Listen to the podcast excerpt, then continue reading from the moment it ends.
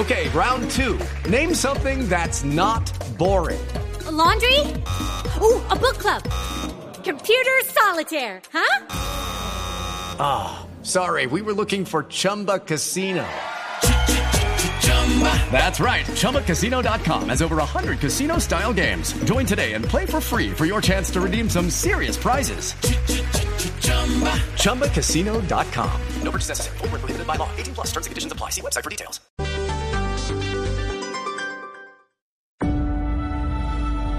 Conectando al mundo y a todo un país.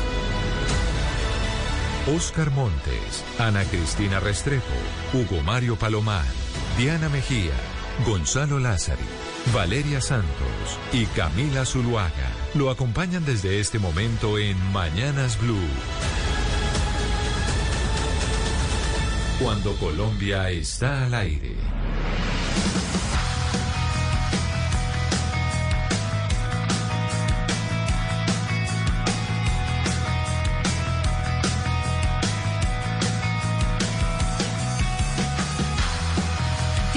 10 y 34 de la mañana y seguimos en Mañanas Blue. Ahora empezamos cuando Colombia está al aire con muchas noticias nacionales, internacionales, pero hoy es viernes.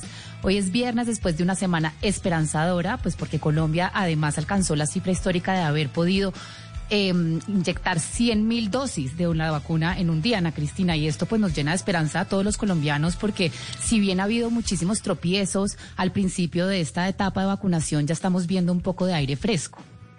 Sí, Valeria, tuvimos unos promedios muy bajos. Primero estuvimos alrededor de 12 mil, después 20 mil y ya por fin estamos subiendo ese promedio que da una luz de esperanza a pesar de, de las noticias un poquito, eh, digamos, confusas de lo que ocurrió eh, con la vacuna de, esta señora. Pero pues eh, de todos modos ese aumento en, en el número de, de vacunas diarias siempre es una esperanza y que sea también un llamado para que la gente mire sus EPS y revise que sí esté actualizado su perfil de manera que los puedan programar y que en las EPS los estén llamando para que eh, siga esta campaña de vacunación. 10 de la mañana, 35 minutos. La actualización en las vacunas hoy viernes de cómo vamos en la aplicación precisamente de esto, que supuestamente será la solución para el COVID-19. Y nos vamos con un poco de música, señoras, porque pues es viernes. Acá en Bogotá está haciendo un frío espantoso. Y les voy a poner una canción. Hemos hablado mucho de los venezolanos por cuenta de lo que, de las declaraciones de la alcaldesa Claudia López que han sido calificadas de xenófobas, ya vamos a hablar del tema, pero por eso hoy decidimos traer música de artistas venezolanos y yo creo que un grupo o una pareja que nos acuerda mucho a Venezuela y sobre todo al concierto de la frontera que se hizo en eh, su momento entre Colombia y Venezuela es Chino y Nacho. Y quizás su canción más famosa es Niña Bonita. Vamos a ver si la podemos poner, que está ahí no están todas las canciones, me dicen. Bueno, 10 de la mañana, 36 minutos, hacemos una pausa, ya volvemos.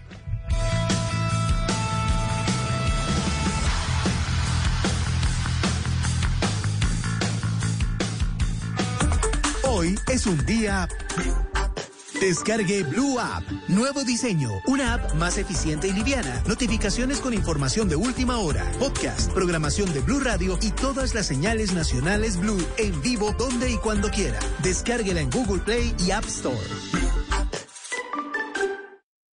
Anita, sábado en Casa Blue vamos a hablar de presupuesto en casa, armar un presupuesto y cómo hacernos conscientes de nuestra realidad financiera. Patri, también vamos a hablar con el señor Ali Umar, ya que me acuerdo, este nuevo libro que nos cuenta divertidas historias de su vida. Bueno, y opciones para hacer ejercicio en casa. Hay muchas aplicaciones disponibles para hacer ejercicio en nuestros hogares y vamos a hablar con un experto que nos va a recomendar cuáles son las mejores. Este sábado en Blue Radio no se pierda Casa Blue a las 10 de la mañana. Casa Blue, este sábado a las 10 de la mañana por Blue Radio y bluradio.com. La nueva alternativa. Colombia está al aire.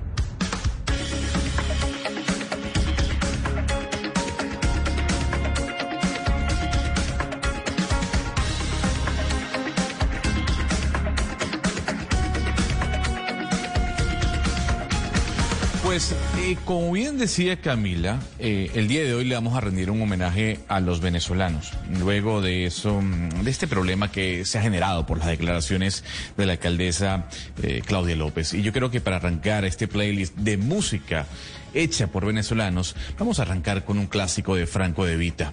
Esto se llama Te amo.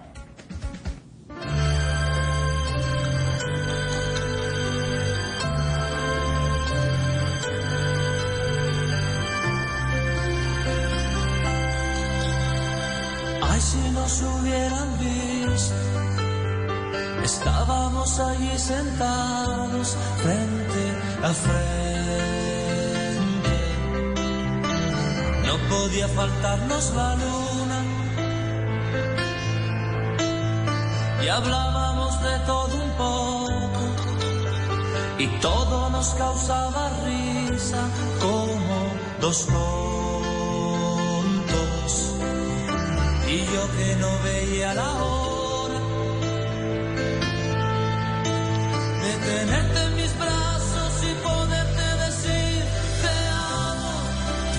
el primer momento en que te vi. Y hace tiempo te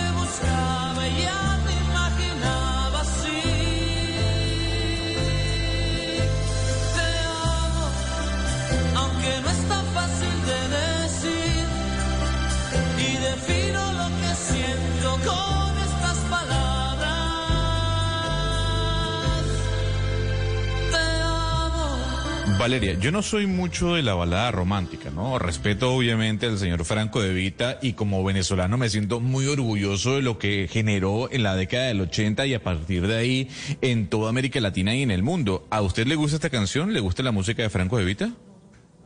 Pues me parece que para un viernes es un poquito cortavenas. No sé usted qué piensa. Y pienso Oiga, también que no pues música venezolana puede haber una música más eh, animada para celebrar las 108 mil vacunas que No. pusimos ayer. Hermosa Yo esa la- canción. Es esa y no basta, Valeria, pues es no, no, cortavenas. no, no. Valeria y Gonzalo me muero la pena. Esa es la canción más linda, perfecta para el día de hoy. Esa canción es preciosa, me fascina. Está perfecta para una mañana lluviosa, como en todo el país está Exacto. lloviendo, pues De lunes. apenas la cancioncita romántica. Para una runche. Oiga, pero Hugo Mario, a ver, yo le voy a decir algo. Yo sé que Valeria tiene un corazón negro, pero aquí nosotros tenemos y, y- y disparamos amor de vez en cuando, ¿no? Entonces, esta, esta canción se puede dedicar a cualquier hora y cualquier día, ¿o no, Hugo Mario? Sí, sí, no digo, pero la ocasión es propicia. O sea, mañana Claro. romántica, lluviosa, cielo nublado. Para estar en pareja. Bueno, a, a ver, yo creo que, señor una, una Oscar, mañana dígame. para Moza, mi apreciado Gonzalo, una mañana para Moza, dirían ustedes allá en Bogotá. Pero le quiero contar lo siguiente, óigame Gonzalo, tengo una duda. Eh, Aquí en Colombia uno siempre eh, eh, escuchaba después de esos cantantes que llegaron después de, del Puma, de José Luis Rodríguez, a Franco de Vita y a Ricardo Montaner. De esos dos, ¿cuál es el más, en Venezuela, digamos, el más popular era Franco de Vita que Ricardo Montaner o estaban a la par? No, a ver, cuando hablamos de la música venezolana en los 80, don Oscar Montes, que fue muy popular en América Latina, no solo estaba Franco de Vita, por ejemplo estaba Guillermo Dávila, eh, estaba Karina, que yo no sé si fue popular en Colombia, pero en Venezuela fue muy popular, estaba eh, Giordano, Ilan Chester, Frank Quintero, la ola de música venezolana ligada al pop y al rock de los 80 fue muy importante en nuestro país.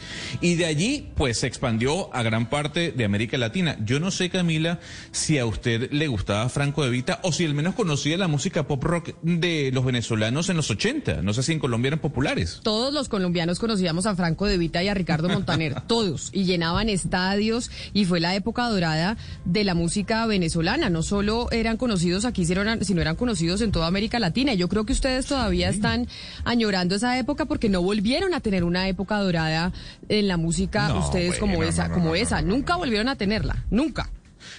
A ver, sí, o sea, a nivel latinoamericano, efectivamente lo que fueron los 80 para Venezuela, musicalmente hablando, no se ha repetido. Internamente, Camila, sí hay que decir que en la década de los 90 Venezuela dentro del país generó mucha música interesante y luego, ya con el siglo XXI, a portas también se generó todo un, un- una evolución musical gracias a Hugo Chávez. Y digo gracias a Hugo Chávez, Camila, porque se implantó en Venezuela el famoso uno por uno en las radioestaciones. O sea, por una canción anglosajona sonaba una canción nacional y eso impulsó un mercado que estaba ahí eh, cu- guardado, cuidado y ahí hubo una nueva ola. Hubo, hubo un boom de las eh, canciones venezolanas, de los artistas venezolanos en Colombia, Camila, pero también recuerde usted que hubo una temporada de novelas venezolanas, ¿no? Las telenovelas venezolanas invadieron la televisión que colombiana. gritaban un montón. Una de las cosas que tenían las novelas las novelas venezolanas era que gritaban, yo me acuerdo que eran unas griterías y uno decía, pero ¿por Unos qué culebrones. No, pero gritaban mucho, ¿usted se acuerda? Gritaban como locos y por ejemplo, esa era la característica de las novelas venezolanas y la característica de las novelas mexicanas era que la mujer pobre se casaba con el hombre rico y que al final ella terminaba siendo realmente la heredera porque nadie sabía que ella era la hija del dueño de toda la fortuna. Esa era típica eh, trama de novela mexicana y la de la venezolana era que siempre gritaban porque se pegaban unos agarrones, Gonzalo. Así son en No, Venezuela, bueno. gritan tanto como gritaban No, en las no, novelas no, en su época. Somos medio escandalosos, ¿no? Eh, muy al, al estilo de los em, costeños en Colombia. Somos, nos parecemos mucho. Eh, alegres, bochincheros, eh, gritones, pero tampoco así como usted lo pinta, ¿no? Tampoco así que hablábamos gritando, ¿no? En medio de las disputas, sí, se elevaba el tono, pero tampoco es que somos así a diario. Pues eso salía en las novelas. Pero vámonos con las noticias, Valeria, y hablemos de lo que pasó con López Gatel en México. Porque es que es aterrador este señor que en principio pues era supuestamente la estrella en México porque era el Anthony Fauci mexicano, además guapísimo, pero va de error en error. Primero se fue de vacaciones y estaba en la calle, en la playa, sin tapabocas. Y ahora que lo cogieron en Ciudad de México, otra vez sin tapabocas, pero en esta oportunidad tenía coronavirus. Y sí, sí es churro, sabe que yo no lo había pensado, pero el señor López Gatel es guapo. Claro pues, que es churro, por eso yo este decía que era es- eh, eh, ah, empezó siendo una superestrella en México. Pero imagínese, eh, Camila, que hace como 19 días López Gatel, que es básicamente el Fauci mexicano, el encargado de todo el tema de- de- del coronavirus, dio positivo a COVID. Y el señor López Gatel salió el miércoles a decir en una rueda de prensa que él todavía no podía retomar las labores porque había vuelto a salir positivo y que podía ser contagioso. Sin embargo, la prensa lo capturó y digamos que lo agarró en la Condesa caminando eh, por la mañana con su novia sin tapabocas. Entonces, pues aquí se armó pues todo un revuelo, no han hecho sino criticarlo y básicamente pues el señor López Gatel ya aprendió mucho de su jefe Andrés Manuel López Obrador y dijo que los medios corporativos de comunicación están buscando sacar de, sa- sacar de alguna manera notoriedad, eh, supongo que por algunas razones de lucro y que no hay ninguna contraindicación médica que una persona positiva no pueda salir a caminar al aire libre porque la, el contagio es mínimo. Pero a pues, él siempre lo cogen con la novia, ¿no? Si- un ejemplo. Siempre, perverso, siempre está con la novia que está, que es muy joven y acuérdese que él estaba casado, era un matrimonio muy bonito porque la esposa como que era una mujer, o como que es una mujer académica también muy prestigiosa en México y eran como una pareja de esas que uno dice, una pareja poderosa y ahora pues él se separó y está con esta eh, esposa nueva o novia nueva que es mucho es más joven, joven. Pues se ve muy joven. que es mucho más joven y entonces siempre que lo agarran en alguna cosa rara está con la novia. Pues fíjese, Camila, que cu- cuando usted hablaba de que él estaba casado con una mujer, digamos, eh, pues muy técnica, etcétera, eh, muy profesional, en el momento que Andrés Manuel López Obrador designa a López Gatel como el encargado de todo el tema del COVID, hay mucha esperanza en México al principio de la pandemia, porque dicen, bueno, a pesar de que AMLO es un populista, López Gatel es un técnico y ese señor no se va a dejar de AMLO.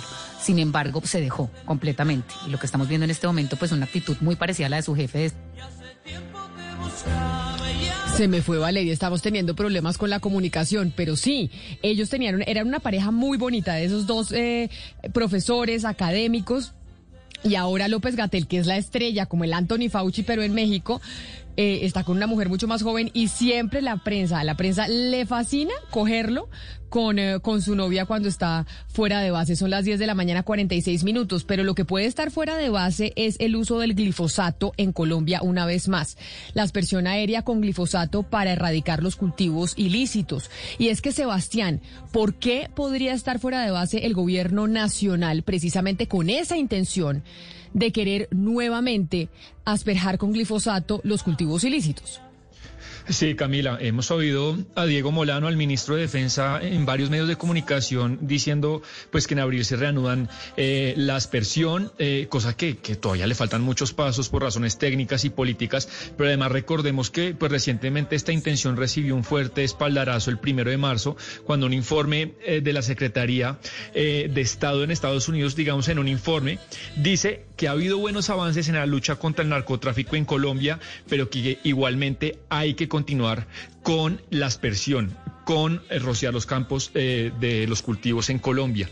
Y hay algo que muy interesante, Camila, que sucedió porque a raíz de ese, de ese espaldarazo del gobierno de Joe Biden al gobierno de Iván Duque, pues se han reunido y han venido hablando una serie de académicos muy notables estadounidenses y también colombianos para enviarle una carta al presidente y a Kamala Harris. Se la envían Camila esta mañana y en la carta se leen las firmas pues de personas muy notables que yo sé que usted, por ejemplo, conoce, recordará usted a James Robinson, que lo tuvimos acá y que sé que usted ese libro lo ha, lo ha leído. Claro que sí, profesor de Harvard, pero también además profesor eh, de la Universidad de los Andes, muy relacionado con Colombia de por qué fracasan las naciones. Un economista muy eh, renombrado últimamente, pero ¿cuántos académicos firman esa carta? Porque entiendo que son como dos, tres páginas de firmas. Sí, son más de 150 y bueno, hay, hay, hay, académicos muy notables de universidades muy importantes de los Estados Unidos y también eh, colombianos. Está acá Rodrigo Primi, está acá Daniel Mejía, Leopoldo Ferguson. Bueno, la, vamos a publicar más tarde, Camila, en, en las redes de Blue toda la carta completa que, como le digo, esta mañana pues llegó al despacho de Joe Biden. Pues estamos en comunicación con María Alejandra Vélez, precisamente. Ella es eh, doctorada en Economía Ambiental, es profesora de la Universidad de los Andes y es directora del Centro de Estudios en Seguridad y Drogas y quien lideró la elaboración de esta carta. Profesora Vélez, bienvenida a Mañanas Blue. Gracias por estar con nosotros. Muchas gracias por la invitación, Camila.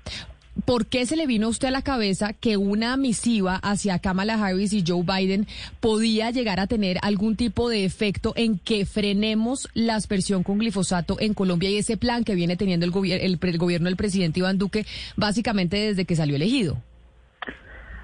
Pues mira, nosotros de, a partir de esa comunicación del Departamento de Estado que menciona Sebastián eh, sobre, digamos, entre comillas, el espaldarazo a la fumigación aérea, eh, pues nos preguntamos, digamos, no queda claro si esa es una posición todavía de este gobierno o venía de la administración anterior. Esa es una carta que sale a los tres meses de, empezar la administración Biden, entonces no es claro que la administración Biden todavía haya tomado una posición concreta frente a ese tema. Entonces, eh, dada la coyuntura en Colombia, queríamos llamarle eh, pues llamar la atención y, y, mostrarle que un amplio y diverso número de académicos en Colombia y en Estados Unidos eh, eh, no está de acuerdo con esa política por, diferentes razones. Em, entonces, bueno, esperamos a que nos lea la carta. Es una carta abierta que ya está circulando y que pues que simplemente recoge los argumentos de por qué esta nueva administración debería separarse de ese legado de la administración Trump. Sí, precisamente para allá voy, profesora Vélez, porque es que hay una parte de la carta donde ustedes apelan, ustedes le dicen, eh, se, ustedes se deben aproximar al tema de las drogas desde la salud pública, como lo han hecho dentro de los Estados Unidos, pues hagan lo mismo afuera. Entonces ahí se entiende como ese llamado, como esa puja, o lo entiendo yo por lo menos, que hay esa puja como no sigan en las mismas que estaba Donald Trump, hay como un jalón de, eh, orejas político, no sigan eh, en lo mismo, eh, retomen lo que, el manejo que se le estaba dando anteriormente desde la, desde, de, desde la salud pública. ¿Qué tanto hay ahí ese digamos, ese, ese, esa intención de comparación y decir, retomen eh, la política anterior y, y, y, háganlo de una vez con esto. Es decir, que seamos como esa, ese statement o esa forma de decir, retomamos la política de antes. Pues yo creo que, yo creo que recordarle que está retomando la, la, la política de Trump es algo explícito, es, es, decir, hay que separarse, así como lo está haciendo en otras dimensiones, en la política de drogas también se esperaría que se separe, digamos, de esa tradición de, la administración Trump. Así como en Estados Unidos se está replanteando la discusión en un tema de salud pública, pues en los países productores el enfoque debe ser de desarrollo rural, como de hecho estaba consignado en el acuerdo de paz y que él, y que él ha dicho que va a apoyar. Entonces eh, eh, es un poco eh, pues mostrar como las inconsistencias de seguir eh, promocionando la, la fumigación aérea, que pues tantos estudios han mostrado que no solamente es inefectiva, sino que tiene costos sociales, ambientales, en temas de salud eh, muy problemáticos.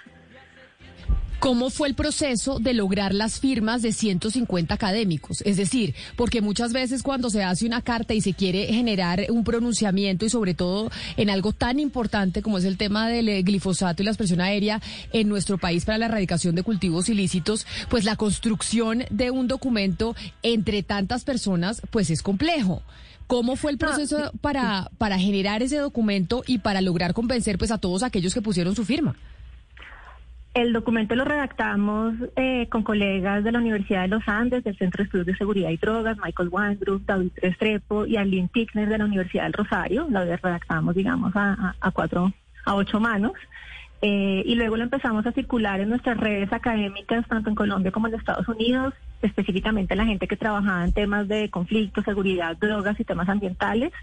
Eh, y luego ese pura bola de nieve, pues se fue circulando, la verdad, cada uno de nosotros se lo envió a 15, 10 contactos y, y, así eh, se empezó a circular, básicamente. De Pues hecho, todavía siguen firmando más personas eh, de otras disciplinas y de otros. Lo interesante acá es que se muestra, obviamente no, no, no todo el mundo firma, pero sí es un amplio número que muestra un consenso de diferentes eh, perspectivas, ¿no? Digamos, ahí, como lo decían, está eh, James Robinson de la Universidad de Chicago, pero también está Arturo Escobar de la Universidad de Chapel Hill con una perspectiva muy distinta. Entonces hay, digamos, hay un amplio número de académicos de diferentes disciplinas y diferentes miradas que en esto están de acuerdo y es que la fumigación no es el camino en particular en el contexto en el que estamos en Colombia. Pues esa es la carta que envían 150 académicos eh, de Colombia y de Estados Unidos precisamente al eh, presidente de la vicepresidenta sobre la pidiéndole que por favor pues eh, rechacen la reanudación de la aspersión con glifosato en Colombia. Profesora María Alejandra Vélez, gracias por estar con nosotros. Muchísimas gracias por invitarme y por difundir la carta. Ana Cristina, 150 académicos que le mandan esta mañana una carta a Joe Biden a Kamala Harris. ¿En qué vamos con el tema de la aspersión aérea? Es decir, ¿cuándo se supone que se retoma? Porque esto es un esfuerzo para que por lo menos Estados Unidos diga, oiga, no apoye este plan que tiene el gobierno del presidente Duque. Sí, lo que pasa, Camila, es que ya se, ya se empezaron a pasar los eh, protocolos para, para poder empezar con la aspersión y eso da por entendido que ya eh, se tienen eh, lugares para, para comenzarla. Entonces, que eso ya es un hecho. No es, eh, digamos, como estábamos hasta el mes de diciembre, donde simplemente se planteaba como una posibilidad. Y es por eso que se presenta esta carta, porque además hay algo muy importante, Camila, para decirle a los oyentes, y es que esta carta parte del reporte de diciembre de 2020 de la Comisión de Política de Drogas del Hemisferio Occidental y parten de una serie de, de, de datos sobre todo relacionados con eh, aspectos de salud. Por eso hay ese énfasis tan fuerte en la carta, porque ya es inminente el, inicio de, de, las fumigaciones, de... Eh, tener esa política, esa aproximación al problema de las drogas desde la política de salud y no desde la punitiva. Pero Ana Cristina y Camila, si bien es un, digamos, un, uno de los propósitos más importantes de este gobierno y los protocolos están andando, todavía faltan unos pasos muy importantes. Esto no se va a resolver de la noche a la mañana, porque todo el tema de salud tiene que ser aprobado por el Instituto Nacional de Salud.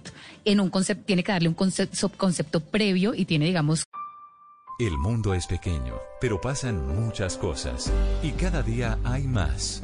Enterarse de todo es cada día más difícil. Se necesita una nueva alternativa, una muy grande. Blue Radio, la nueva alternativa. 89.9 FM en Bogotá y bluradio.com.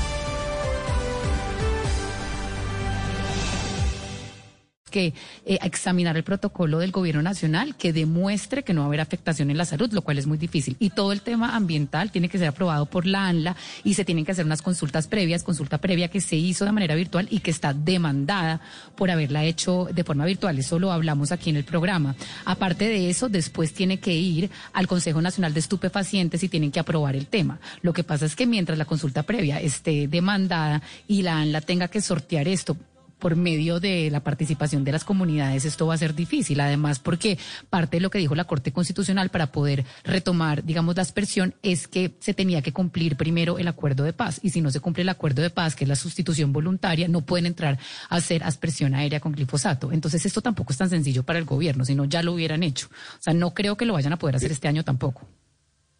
Pero mire, Valeria, si Colombia viene manejando el tema y está haciendo todas las consultas y tomando todas las medidas que hay que tomar para iniciar la aspersión, uno no entiende por qué eh, se le pide a Estados Unidos que intervenga en Colombia. Es decir, lo primero que se le critica a Estados Unidos es que no se meta, que se mete en Colombia constantemente. Y con estas cartas que se le envían al pues presidente básicamente, de Estados Gonzalo, Unidos al eh, presidente, básicamente, Oscar, porque financian pidiendo- el Plan Colombia. Entonces ellos, No, ellos financian el Plan pidiendo- Colombia, no, dan una, dan una plata importante para la lucha contra el narcotráfico Camila, porque es y, que- y tiran línea en cómo debe ser esa lucha. Entonces, por eso es que se le dice... Es el gran mercado. Sí, sí, Son sí. los grandes consumidores de la droga nuestra. Pero por- por es eso, que- fundamentalmente. Pero entonces, Camila, no critiquemos después cuando Estados Unidos se meta en los asuntos colombianos en otros No, temas. no, no, no, Porque no, no, Es que, es que es Estados Unidos distinto. usted le da la oportunidad de que se meta en nuestros asuntos No, y se mete. es Estos mismos que están mandando la carta a Estados Unidos hoy Pero, son los Oscar, mismos es que no, mañana yo van creo a que criticar no se- cuando Estados Unidos se meta en los asuntos no internos se de puede Colombia. comparar, es que Estados Eso es lo que Unidos, lo que pasa es que Estados Unidos pone plata y entonces es como cuando, por ejemplo, Suecia da plata para el proceso de paz, pues piden eh, piden rendición de cuentas y quieren saber cómo se invierte la plata. Entonces Estados Unidos Pero es el mayor contribuyente para la lucha contra el narcotráfico en el Plan Colombia que después se llamó Paz Colombia. Por eso es que se le manda la carta, creo yo, allá. No porque es que quieran que se meten, en- se metan después en la política interna y en otras cosas, sino Y que en el además, tema de las Camila- drogas es porque ellos ponen, ellos ponen plata. Y, y además, Camila, que hay algo adicional con respecto a las consultas previas y que hay que hacer mucho énfasis en eso. Por ejemplo, muchos lugares de los que eh, serían, eh, digamos, eh, blancos de fumigación de aspersiones son lugares donde hay indígenas, ellos, donde hay comunidades indígenas. Y ellos nos han pedido que se hagan estas consultas previas. Y durante pandemia y durante los confinamientos hemos visto cómo se trató de hacer consultas previas y que no hay cómo hacerlas, es que es muy difícil, porque claro, se tiene, eh, se puede decir, claro, que se conecten, que hacemos la, la, la consulta previa virtual por, por las condiciones actuales de pandemia, no es posible hacerlo completamente presencial y estamos hablando de comunidades que no pueden Pero, tener una Cristina. participación plena, la participación no puede ser plena de las comunidades, entonces no podemos Pero, hablar que es una consulta pre- una previa, una previa en que realmente pueden hablar las comunidades y pueden expresar lo que sienten frente a la posibilidad de una fumigación. Pero ojo porque la consulta previa es para cambiar el plan de manejo ambiental y para ver riesgos ambientales en todos los territorios. Pero la Corte Constitucional dejó prohibido hacer aspersión aérea con glifosato dentro de resguardos indígenas. Eso digamos que no se puede hacer ni siquiera con consulta previa. A los resguardos indígenas no se les puede tocar con glifosato. Entonces digamos que esto ni siquiera puede pasar por medio de una consulta previa. Pero yo sí le quería responder, digamos, a nuestra invitada, porque a mí sí me parece que muchas personas tenían como la expectativa de que Joe Biden iba a llegar y iba a decir, no, yo no, yo, yo, nosotros no aprobamos la aspersión aérea vamos a tener un vuelco y un cambio completamente, eh, un giro eh, alrededor del tema de las drogas. Y la verdad es que Joe Biden siempre ha sido un político tradicional, es del ala tradicional del Partido Demócrata. El Partido Demócrata siempre ha apoyado la aspersión aérea, ha apoyado el Plan Colombia, ha apoyado, digamos, la lucha contra el narcotráfico como la hemos venido viviendo a través de los años. Y Joe Biden no va a ser el político que cambie eso. Joe Biden no es Obama. Obama era mucho más romántico. Joe Biden es un político tradicional. Es una persona con muchísima experiencia y no es populista y no va a ir como a, a tratar de, de, de- de gobernar con el partido de izquierda y no va, yo creo que simplemente si Colombia apoya el glifosato, Estados Unidos le va a decir, esto es un problema de ustedes, yo los, yo los apoyo. 11 de la mañana en punto, Gonzalo Lázaro, ¿y le parece si ponemos otra canción un poco más animada de los de los venezolanos? Claro. Porque, por ejemplo, Gabriel nos dice a través de nuestra línea de WhatsApp que tenemos que recordar que Oscar de León es venezolano y sonaría bien un viernes, porque si es verdad, como le decían Hugo Mario y Valeria, que esta canción, pues para el viernes está como, sí, como para una tusa. Ah, pero a ver, a ver, ya va, ya. Hay que, yo seguí instrucciones de la editora de este programa, que es bastante romántica, que es bastante, eh, que se rompe las venas por Franco de Vita, y yo dije, bueno, vamos a complacer a la señora que le gusta el tema romántico y la balada. Pero ahora, Camila, yo le voy a hacer una pregunta y quiero que me la conteste mm, de verdad, con sinceridad. Usted ayer me comparó con un luchador de sumo, por mi gordura. Pero yo no sé Eso es, si la gordura... es falso. No, Eso no, que usted no, está diciendo es falso. No, no es yo no falso, lo, yo no lo comparé. ¿Cómo que lo comparé?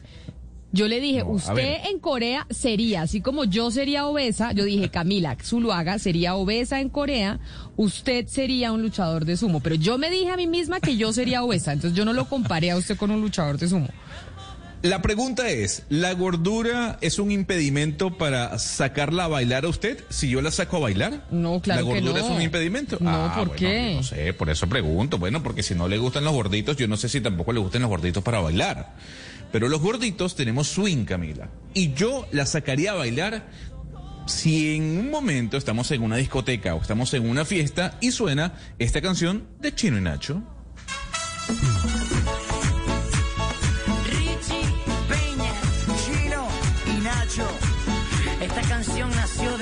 Pensamiento. Y yo solo pienso en ti, mi niña bonita. Mi amor. Oye, tú reconoces un hit cuando lo oyes. lo que siento por ti es ternura y pasión. Tú me haces yo sentir que hay en mi corazón tanto amor. Tanto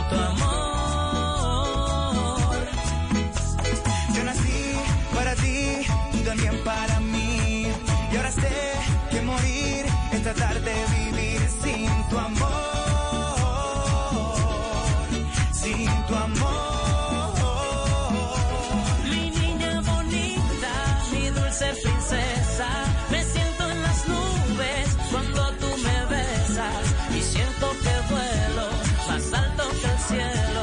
Hay una oyente que nos escribe que porque estamos haciendo un homenaje a los venezolanos y que si no se nos olvida que la persona que fue asesinada no era, eh, era colombiana y fue asesinada por un eh, venezolano, que si no era mejor hacerle un homenaje a esa persona. Y yo creo que a esta oyente, como a muchos, hay que darle una respuesta. Y básicamente no es que estemos haciendo un homenaje a los venezolanos, estamos mostrando que los venezolanos que han llegado a nuestro país, que ha habido muchos venezolanos talentosos, trabajadores, y básicamente que los pronunciamientos que hizo la alcaldesa Claudia López Valeria, que uno nunca se hubiera imaginado que la alcaldesa Claudia López iba a salir con semejante discurso xenófobo y que además hoy lo siguiera repitiendo, porque es que no solo fue ayer y antes de ayer, fue que lo siguió repitiendo diciendo es que no puede ser que los migrantes vengan aquí a hacer lo que están haciendo y son mucho más peligrosos, etcétera, etcétera, cuando claro que de todas las nacionales, nacionalidades hay personas que son delincuentes, pero no por eso usted puede terminar estigmatizando toda una población por lo que termina siendo solo uno. Y sobre todo cuando uno mira las cifras y apenas el 2% de los robos, digamos, a personas en Bogotá son cometidos por venezolanos. Las cifras no le dan la razón a la alcaldesa. Pero lo que quería la alcaldesa era que todo el tiempo habláramos de, eh, de si había xenofobia o no de los venezolanos sino, y no de su responsabilidad, eh, digamos, con el tema de seguridad de Bogotá, que es su responsabilidad, es su cartera. Ella tiene que responder por esto. Y una forma de salirse por la tangente y no responder por lo que le toca responder es ir a culpar a los venezolanos que nada tienen que ver con el hurto y la inseguridad en, en Bogotá, porque cuando uno mira las cifras, las cifras no la respaldan. Entonces, esto es un tema populista que ella además usa, Camila, porque sabe que la xenofobia va creciendo y que porque es un, es un discurso populista. La mayoría del país, cuando uno mira las encuestas, pues no quiere a los venezolanos en su territorio, no está de acuerdo con las medidas, eh, digamos, adoptadas por Duque y, ah, eh, digamos, eh, quiere que la frontera siga cerrada. Entonces, ella ya lee esto y dice, esto me sirve electoralmente y voy a irme por acá para no tener que responder Valeria. por lo que es mi responsabilidad, que es la seguridad de Bogotá. A mí eso la verdad es que me parece muy lamentable de la alcaldesa. Pero también hay que decirle al oyente y a los oyentes que, eh, por supuesto, que nos duele la muerte del patrullero Edwin Cano, como nos duele la muerte de todos los colombianos. Es decir, una, una, el que estemos hoy haciéndole un reconocimiento a esa, a esa, a esa música venezolana, a los venezolanos que están trabajando muy bien en Colombia y dejando de lado el discurso totalmente xenófobo de la, de la alcaldesa López, no significa que no, no nos duelan los muertos nuestros. El patrullero de Edwin Cano que falleció eh, durante el atraco, por supuesto que nos duele como nos duelen todos los miembros de la Policía Nacional que son fallecidos, que fallecen en estos, en estos, en estos hechos. De tal manera que, que no, que lo uno no quiere decir que, que, no nos duelan nuestros muertos también. ¿Usted recuerda, Camila, que ya aquí en este espacio lo habíamos anticipado? Hemos dicho que la xenofobia se iba a convertir en parte del discurso político en Colombia. Cla- Lo que claro. yo nunca me imaginé es que una líder de centro o de centro izquierda pues se apersonara de ese discurso. Es que eso es lo que sorprende, porque si usted hubiera, si hubiéramos escuchado, por ejemplo, a María Fernanda Cabal del Centro Democrático adueñándose de ese discurso, a uno no le, sorprendería porque sería consecuente con lo que ella ha venido esbozando a lo largo de su carrera política. Pero la alcaldesa de Bogotá, que pertenece a una minoría, como es la comunidad LGBT, pero además mujer, de centro, progresista, haber ella adoptado el discurso en contra de los venezolanos, si no de, pues mejor dicho, lo, lo más poquito es que sorprende, como dice usted, Hugo Mario. Sobre todo parece- cuando ella por su condición sexual también ha sufrido la propia discriminación en carne propia. Es increíble. Pero mire, el, el- la xenofobia es de populistas de izquierda y de derecha, porque no hay nadie también más xenófobo que el señor Andrés Manuel López Obrador. Es decir, ese señor eh, no, no se imagina cómo trata a todos los países vecinos de México, cómo trata a los latinoamericanos, lo que está pasando con los colombianos, que ya lo hemos reportado, etcétera. Ese señor es muy nacionalista sabe y muy que- xenófobo también, y es de izquierda. Pero sabe que es que yo creo que Andrés Manuel López Obrador no es de izquierda ni de derecha, sino que él es amlista. Es populista. Eh, exacto, él no es de izquierda ni de derecha, porque la política económica que ha utilizado Andrés Manuel No, López la- Obrador en México es cero de, energética, dere- cero de izquierda.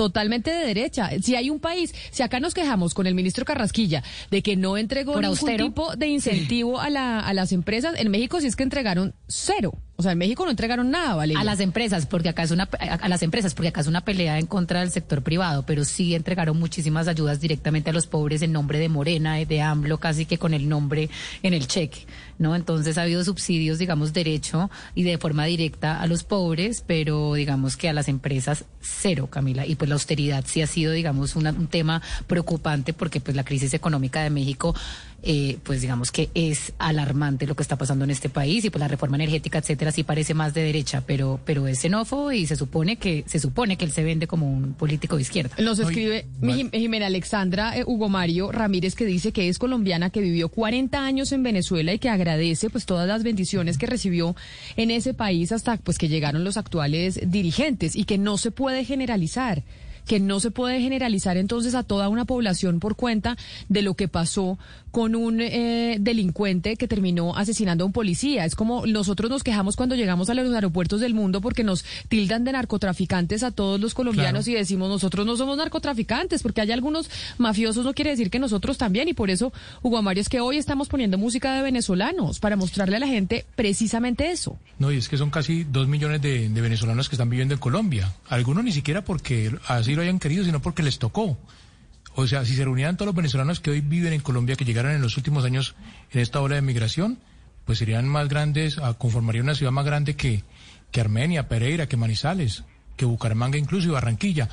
Pero, Camila, eh, es, es claro que quienes promueven la xenofobia no tienen en cuenta eso que usted acaba de decir, que somos los colombianos los más discriminados cuando llegamos a aeropuertos internacionales porque siempre nos comparan con en los narcotraficantes y, y nos llaman eh, con Pablo Escobar y con todos estos señores que hicieron parte de los carteles de las drogas. Hugo Mario, pero además la inmensa mayoría de los venezolanos que están en Colombia están trabajando honestamente. Digamos, en- aquí como decimos en la región Caribe, se están rebuscando algunos y otros vinieron y montaron empresas, generaron empleo. O sea, realmente hay un grupo de muchos venezolanos que están en Colombia haciendo lo que, lo que hacían antes en Venezuela, antes de que llegara el, el régimen chavista. De tal manera que de verdad, eh, elaborar un discurso politiquero elect- con propósitos electorales en esta época, eh, aprovechándose de la tragedia que están viviendo los hermanos venezolanos, no me parece que sea lo más correcto, porque realmente yo sí conozco mucho venezolano que está haciendo un trabajo honesto en Colombia, están generando empleo y están trabajando bien. Obviamente que hay otros, un, un grupo minoritario, ya lo sabemos todos, que, se encarga de actividades delictivas, pero es que son delincuentes y hay que combatirlos como delincuentes, pero son una minoría. En cambio, usted tiene que reconocer el trabajo honesto de verdad que están haciendo muchos venezolanos. Yo quiero que oigamos este audio de lo que pasó ayer en Madrid y Ana Cristina, usted nos explique de qué se trata, porque bueno, estamos hablando de los venezolanos, pero ahora, ahora hablemos de colombianos que son eh, pues reconocidos en el exterior y sobre todo en momentos tan solemnes como este. No hay cicatriz, por brutal que parezca, que no encierre belleza. Una historia puntual se cuenta en ella, algún dolor, pero también su fin. Las cicatrices, pues, son las costuras de la memoria, un remate imperfecto que nos sana dañándonos, la forma que el tiempo encuentra de que nunca olvidemos las heridas. Estos versos de la escritora colombiana Piedad Bonet nos introducen en el acto de hoy. Esta tarde, aquí, recordamos todas esas vidas cegadas y heridas por el terror. Esto era Ana Cristina en Madrid ayer, haciendo referencia al 11M, que fue ese ataque terrorista que se dio en el metro. Sí, así es, Camila. Eh, fueron 193 eh, las personas que murieron en ese ataque que hizo, que estuvo a cargo de Al Qaeda y un grupo islámico de combatientes marroquíes. Y ayer se hizo eh, un homenaje por los 17 años de ese atentado y la apertura del homenaje, o sea, cuando llegaron los reyes, llegó el, el rey y la reina, cuando llegaron los personajes de la comunidad europea que estaban invitados a la ceremonia, fue una, una ceremonia al aire libre, después de que se interpretaron los himnos de la Unión Europea y de España, lo primero que se hizo para abrir la ceremonia fue la lectura a cargo de la presentadora Pepa Bueno de este poema de Piedad Bonet. A mí me parece, Camila y oyentes, absolutamente conmovedor, pues primero que sea una poeta colombiana la que sea elegida para, para una ocasión tan hermosa y más este poema de Piedad que es eh, absolutamente precioso. Así es, también colombianos y Piedad Bonet, que sin duda alguna es reconocida internacionalmente. Y aquí, en esta selección del poema para ese evento, tan, como, tan conmovedor como usted dice, pues es la demostración de eso, Ana Cristina. 11 de la mañana, 12 minutos. Vamos a hacer una pausa y ya volvemos porque nos vamos para México, porque resulta que en México, pues van mucho más avanzados que nosotros en términos pues, de legalizar la marihuana. Están a un punto de legalizar la marihuana, no solo medicinal, sino recreativa también. Nos vamos a hablar con una diputada precisamente mexicana para que nos explique en qué va y cuándo se termina de aprobar el proyecto. Colombia está al aire.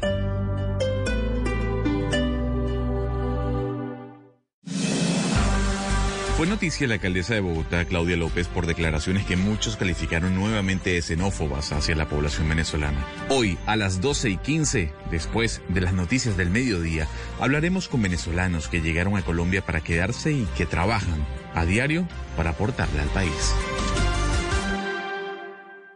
Este fin de semana en, en Blue Jeans, el sábado nos dedicaremos a pensar fuera de la caja. Abordaremos los recursos que tenemos en nuestra vida cotidiana para romper paradigmas, salirnos del molde y construir nuestro propio camino. El domingo nuestro tema central será Cambio yo y cambia todo. Exploraremos seis pasos para lograr transformaciones personales y modificar así nuestro entorno. Bienvenidos a toda la música y el entretenimiento en, en Blue Jeans de Blue Radio. En Blue Jeans, todo este fin de semana por Blue Radio y BlueRadio.com. La nueva alternativa.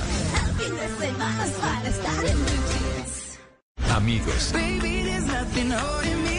Familia. Algo para compartir. Lo único que falta es la música. Los viernes y sábados en la noche, Blue Radio pone el ritmo para disfrutar del fin de semana con la mejor música. Blue Música, fin de semana. Viernes y sábado por Blue Radio y BlueRadio.com. La nueva alternativa.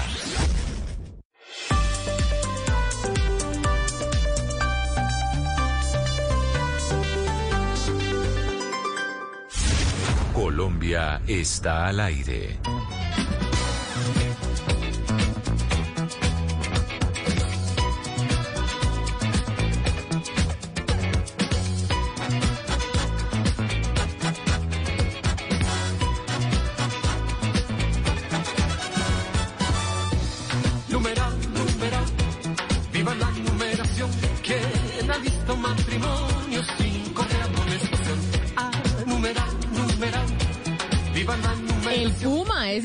Grande artista venezolano, Hugo Mario. Yo sé que esta canción de que, tiene que ser de las suyas, porque esto es más su época que la nuestra. Pavo Real, con el Puma y ese pelo impresionante que además hizo bailar a tantas generaciones. No, no, pero tampoco me pongan tan viejo, Camila. Yo no soy de la época del Puma, no. Yo soy de la época de Montaner. ah, no, es de la época del Puma usted. No, no. No, no, no. No, Camila, yo sí vi al Puma. Yo sí lo vi, claro. ¿Y, le gustaba Él era el, protagonista de una novela Sí, el protagonista de una novela que se llamó Una muchacha llamada Milagros. era el protagonista del Puma. Y eh, en esa época esas eran las canciones del Puma, pero ¿cómo que Hugo Mario? Hugo Mario, a ver, usted está como Gonzalo. Ahora dice que todos son jovencitos. Pues claro que usted vio el Puma. No, no, pues claro que sí, pero no soy seguidor del Puma porque no, no es de mi generación. Ah, el, Puma, el Puma está por cumplir 80 años, Oscar. Pero por más de que esté por eh, cumplir 80 años, de pronto usted lo vio, de pronto usted lo había lo vio ah, en concierto. claro, no, yo sí lo vi. Obviamente. Yo, yo lo, vi, claro. Lo vino en concierto, pues lo he visto en la televisión, pero nunca he ido a un concierto del Puma, eso sí tengo que decirlo. ¿Usted sí vio un concierto del Puma, Oscar, o no? Eh, sí, yo sí, claro, porque la- es que mire Camila, en la región Caribe la música venezolana tuvo mucho impacto y sigue teniendo. O sea, yo le contaba a usted, aquí escuchábamos a Lavillos, Caracas Boy, a Nelson Enríquez, a Oscar de León. Es decir, la música nuestra y la música venezolana ha estado muy, muy hermanada durante muchos, durante muchos años. De tal manera que sí, yo sí, yo vi al Puma y estuve, tuve discos del Puma. Claro. Lo que pasa, lo Esa que pasa, Camila, es que eso tampoco, eso tampoco tiene que ver con que le guste o no le guste a uno, sino que eso es música que le inyectaron a uno. Esto es pura música de la bus del, del bus del colegio. Uno todo el tiempo era oyendo al Puma, a María Conchita Alonso, eh, Ricardo Montanera, Franco De Vita. Es decir, de todos modos, a usted le gustara o no le gustara, en el camino a la casa siempre en el bus del colegio estaba toda esta música de esos cantantes venezolanos, aunque yo no sé si María Conchita Alonso tengo la idea de que es venezolana, cubana. No sé, no, no sé bien. No, pero era como la... no lo sé. Yo creo que ella es... Ella es venezolana, cubana, algo así, no sé, no sé si es solo venezolana, pero, pero en fin, esta era, era la música que le ponían a uno en el bus del colegio. Pero, Entonces, en, pero en su tipo de bus música del colegio, Ana Cristina. En el mío no. En el, en mío, el mío sí. En el mío sí, porque es que, porque es que eso es mucho de la generación, Camila, eh, de la generación, porque hay una época en que les preguntaban a los que estaban en el bus qué quieren oír, a nosotros no nos preguntaban. Por eso le digo que es unas canciones, usted si me pone todas esas canciones, seguramente me las sé todas, porque las ponía la señora del bus y a nadie le preguntaban qué música quiere oír, era la música que ella quería oír, entonces nosotros teníamos que oír lo que, lo que nos ponían.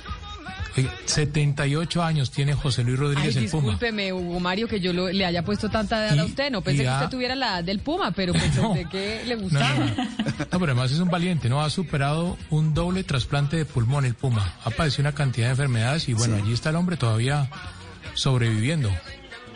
No pierde el pelo nunca Un el Puma. Eso, la envidia de muchos hombres eh, la, la tiene el Puma, pero les había dicho que nos íbamos a ir para México, Valeria, usted que está allá, para que sepamos lo que está pasando con eh, la regularización del consumo recreativo de marihuana en ese país. O sea, ya se va a probar básicamente que usted pueda tener posesión de marihuana para uso recreativo y no medicinal sin que esto sea un delito.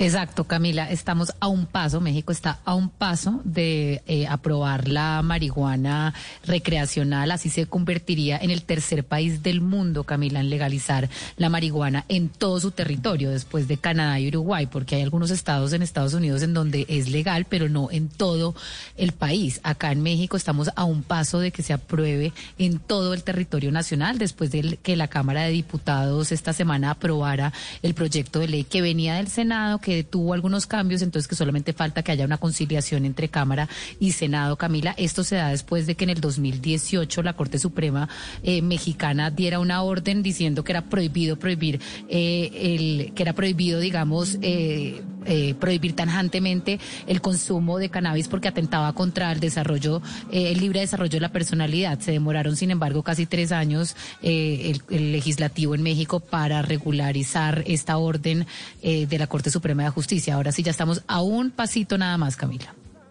A un pasito en México y el mundo yendo hacia allá. Es que hacia allá está yendo el mundo y México entonces se suma a, pues a esa tendencia de legalizar la marihuana recreativa. La diputada federal y presidenta de la Comisión de Gobernación y Población en México, Rocío Barrera, nos acompaña precisamente para hablar del tema. Diputada, bienvenida a Mañanas Blue, qué placer tenerla con nosotros y gracias por atendernos. No, gracias a ti, Camila. Un, para mí es un gusto. Mire, para nosotros aquí en Colombia, en donde en este momento, pues digamos, tenemos un gobierno un poco más conservador, en donde incluso, pues se han puesto una serie de trabas a un proyecto que ya existía para poder ayudarle a la industria de la marihuana, pero medicinal, ni siquiera recreativa, pues obviamente ver lo que está pasando en México, en donde ya están a puertas de aprobar eh, la marihuana recreativa, no la medicinal, la recreativa, pues obviamente sí nos hace eh, un poco de sorpresa. ¿Cómo empezó el tema? Valeria nos estaba un poco explicando, pero ¿cómo fue posible poner, digamos, a todo el Congreso en pleno de acuerdo? Sí, mira, eh, Camila, eh, eh, es un cambio de paradigma de un modelo prohibicionista a un modelo regulatorio. Tú sabes que pues aquí en México y en todos los países existen grupos delincuenciales que se han enriquecido con actividades ilícitas relativas al tema de eh, cannabis. También existe un mercado con motivo de la prohibición del uso de la cannabis y por lo tanto pues es considerado ilícito y pues se generan cadenas de producción que viven en la opacidad. Entonces, pues se buscó este mecanismo de seguir transitando. Cuando tú prohíbes algo, pues obviamente dices, si me lo prohíbes, lo hago. Entonces lo que se propone acá, pues es generar las condiciones eh, de este procedimiento, el debate de la regulación del cannabis, tú sabes que no es reciente, que empezó desde el 2016 con varias propuestas de diferentes grupos parlamentarios para que pudieran generarse varias consideraciones. Eh, actualmente, pues nosotros lo, lo, lo que hemos hecho eh, en este proceso y lo que hizo la Comisión de Salud conjuntamente con la Comisión de Justicia fue eh, tomar varias consideraciones para que pudiéramos llegar a este punto de aprobación de esta minuta que venía del Senado, que se le hicieron varias modificaciones. El primero, pues fue la experiencia internacional que se tiene en otros países como Holanda, Sudáfrica, Alemania, República Checa, que han permitido el uso del cannabis para ciertos fines. Entonces, eh, de ahí se tomaron varias cosas, el sentir también de la gente, de la sociedad, que considera ya una necesidad transitar de ese modelo prohibicionista que yo te comentaba a un regulatorio. La, Pero, la Suprema... Diputada. ¿Sí fue un cambio de paradigma o fue más bien una imposición de la Corte Suprema? Porque el partido de gobierno Morena se está colgando esta medalla, sin embargo, desde que la Corte Suprema dio la orden en el 2018, pues ha habido casi que tres prórrogas para retrasar la aprobación. Ya básicamente les tocaba. Si es un cambio de paradigma, ¿esto sí lo querían hacer los congresistas o fue más bien una orden de la Corte Suprema de Justicia en materia de derechos Mira, y del, eh, del libre desarrollo de la personalidad? Pues iba en este sentido. Hay cinco juicios de amparo de varias resoluciones, pues obviamente, como tú lo comentas, la Suprema Corte de Justicia eh, comenta que la Ley General de Salud resultaba inconstitucional para atender eh, un libre derecho de desarrollo de personalidad y que era inconstitucional prohibirlo. Eh, oh, yo te decía que pues desde el 2016 varios grupos parlamentarios han expresado este cambio, el PRD, el PT, Movimiento Ciudadano, Morena. Sin embargo, eh, como tú dices, no es una reticencia, sino que hasta que se llegara de acuerdo con todos estos temas que yo te, comentaba, porque pues la, hay opiniones a favor, opiniones en contra, y siempre tenemos que buscar ese equilibrio donde eh, podamos transitar y hacer esa modificación. No es un tema fácil porque pues es una reforma que eh, permite a todas las personas mayores de, de 18 años el ejercer su libre derecho en este sentido. Entonces, pues eh, mucha gente dice que lo vamos a tener en la calle, lo vamos a tener así, pero ya en la ley pues está marcado eh, diferentes eh, temas para que haya esta regulación, para que no, no, no le estés prohibiendo y como lo prohibías, lo hagas. Entonces, eh, los aspectos de la Cámara de Diputados, pues es generar estas condiciones, se hicieron modificaciones, esta minuta se tiene que regresar al Senado, el Senado hacer las correcciones correspondientes, se regresa a la Cámara de Diputados y si esto camina como se tiene programado, que eh, esté funcionando, lo eh, inmediatamente de que se se hagan eh, las modificaciones correspondientes, un programa permanente de prevención y tratamiento de, eh, cannabis coactivo y que deberá contener políticas y acciones a desarrollar en materia de protección superior a la niñez y será un programa nacional de instrumentación, de evaluación y seguimiento. Yo siempre he dicho que las modificaciones que se hacen a las leyes son perfectibles y que conforme vaya viendo cuál es el avance, pues puedes irlo modificando o perfeccionando. Diputada Barrera, eh, el crimen organizado, pues todos lo sabemos en México, es supremamente fuerte. Una reforma de este talante, ¿de qué forma afectaría los ingresos de estos grupos criminales? Y ustedes hacen cálculo de que a qué plazo podría, eh, digamos, podría empezar a hacer eh, ese perjuicio o podría ser evidente ese perjuicio a estos grupos criminales. Pues mira, eh, el- ese es el objetivo, terminar con este tema de que los grupos eh, criminales puedan seguir vendiendo de manera ilícita y que pues no, porque en realidad pues si tú lo prohíbes, pues vuelva a lo mismo, o sea, lo sigues siendo, beneficias a un sector que no es a la población y lo que hoy se está previendo en estas situaciones pues es un beneficio para aquellas personas que lo consumen de manera permanente y no se tengan que estar escondiendo para hacerlo. Siempre que, Diputada, permítame, parte del- parte de- Permítame, Ah, perdón. permítame, Valeria, yo le hago una, una pregunta a la diputada, porque cuando hablamos de la, de la autorización, o por lo menos cuando se legaliza la marihuana recreativa, el uso de la marihuana recreativa, muchos de los que se oponen dicen es que esta es la puerta de entrada a legalizar otro tipo de drogas mucho más fuertes. Y otro- muchos de los que dicen se deberían legalizar todo el tipo de drogas también se preguntan por qué sí la marihuana y las otras no. Y esa es la pregunta que yo quisiera hacerle a usted en esa discusión que se hace dentro del Congreso eh, mexicano. Por, ustedes viven un problema de orden público igual que nosotros aquí en Colombia. De hecho, hay bandas eh, mexicanas que son socias de bandas eh, colombianas y podrían tener exactamente la misma discusión que se tiene acá. ¿Por qué la marihuana sí y otras drogas no? porque oh, sabemos que existen muchos tipos de drogas, pero que en este momento, yo te comentaba que desde el 2016 empezó este tema a discusión, que solamente fue cannabis, eh, no, hasta el momento no hay otra discusión para otro tipo de, eh, de, de drogas. ¿Por qué? Porque es como el consumo más constante que se hace en un tema medicinal, en un tema lúdico, y que pues son los mecanismos que tenemos que ir avanzando. Sabemos que tenemos un problema no solamente en México, sino en todo el mundo, que se tienen que ir regulando, pero pues este es un paso para seguir con lo que sigue, obviamente siempre con el objetivo de no perjudicar a los ciudadanos y sí generar las condiciones para que quienes se dedican a cosas ilícitas pues se les pueda terminar este negocio que en realidad pues son los que nos perjudican, ¿no? Diputada, lo cierto es que esta ley, pues digamos, tiene un límite y es que no se permitirá la posesión personal de más de 28 gramos. Esto ha sido bastante criticado porque si se quería quitar, digamos, el foco en la persecución al consumidor, pues ahora igual la policía puede estar buscando personas que se pasen de esos 28 gramos y volvemos a caer en el mismo círculo vicioso. ¿Por qué se llegó a esa cifra de 28 gramos y por qué no se dejó abierta la posibilidad de cargar la cantidad de marihuana que cada cualquiera?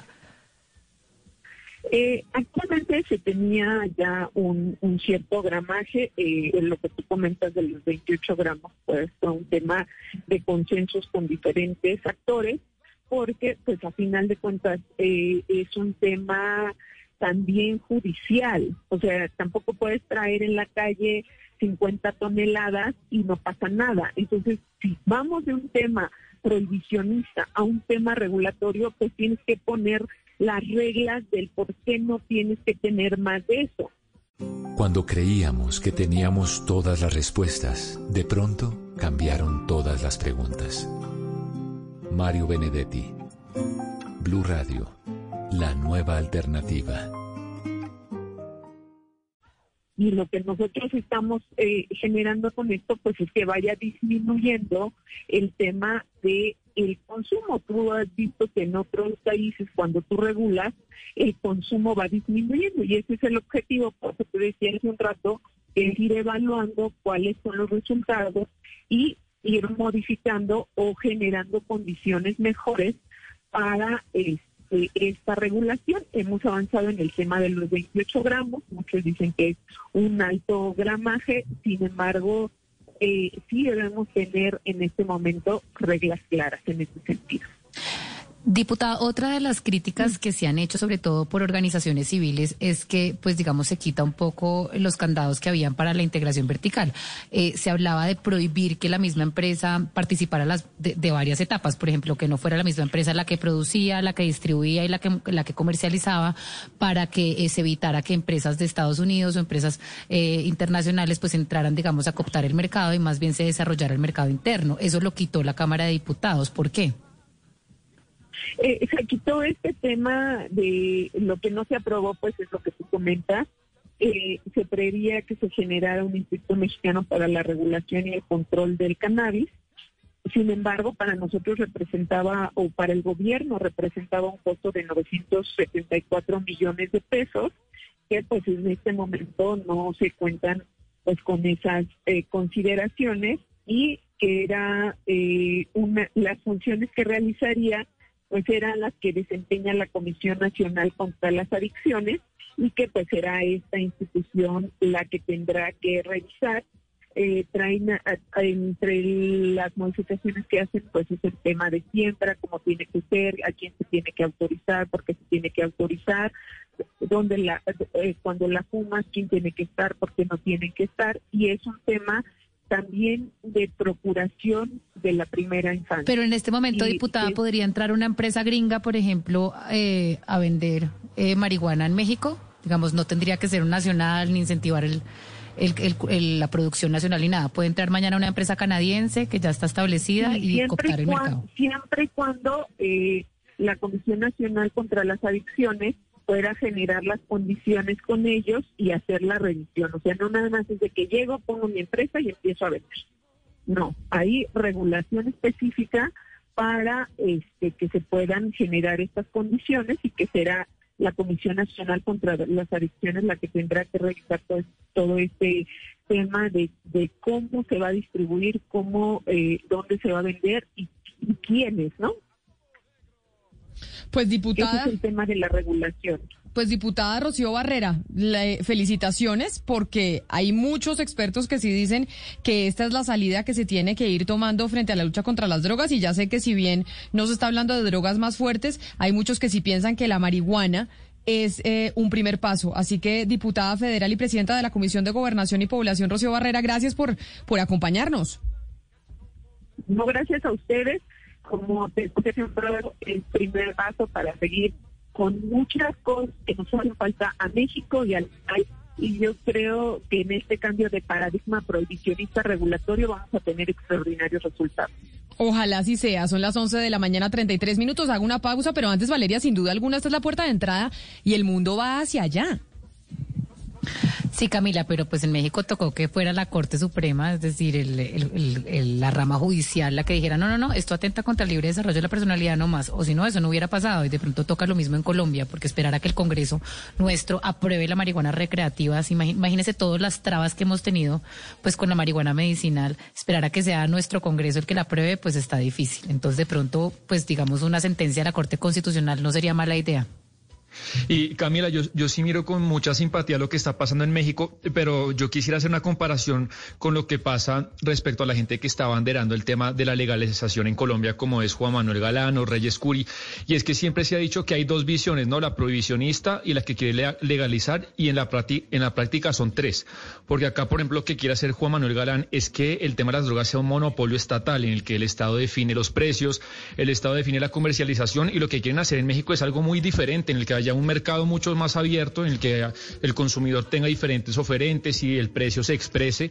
Y acá, pues Camila, mucha gente sí ha advertido que si el Estado controla, pero la demanda es muy superior, pues el mercado negro y la criminalidad va, va a seguir existiendo. 11 de la mañana, 34 minutos. Vamos a hacer una pausa y volvemos con nuestra sección de vacunas, porque hoy sí que tenemos una cantidad de gente haciendo preguntas sobre las vacunas, porque hay dudas al respecto y aquí las vamos a responder. Colombia está al aire. Existe un lugar en Colombia. La vida es muy simple, pero nos empeñamos en hacerla difícil. Confucio Blue Radio. Nos sentimos orgullosos de seguir entregando lo mejor de Colombia, su progreso. Viajamos por Colombia, llegando a los rincones, complementando historias, uniendo corazones. Llevamos 32 años entregando lo mejor de los colombianos en cada rincón del país. Y no pares de sonreír, es la esencia de nuestro país entregamos lo mejor de ti. Los titanes en sostenibilidad ambiental y economía circular son imparables. Si ves en la conservación del medio ambiente una herramienta para construir un país a prueba de todo y tienes un proyecto imparable para lograrlo, nomínate ya en www.titanescaracol.com. Titanes Caracol y Esencia, una empresa del Grupo Ecopetrol. Un país a prueba de todo.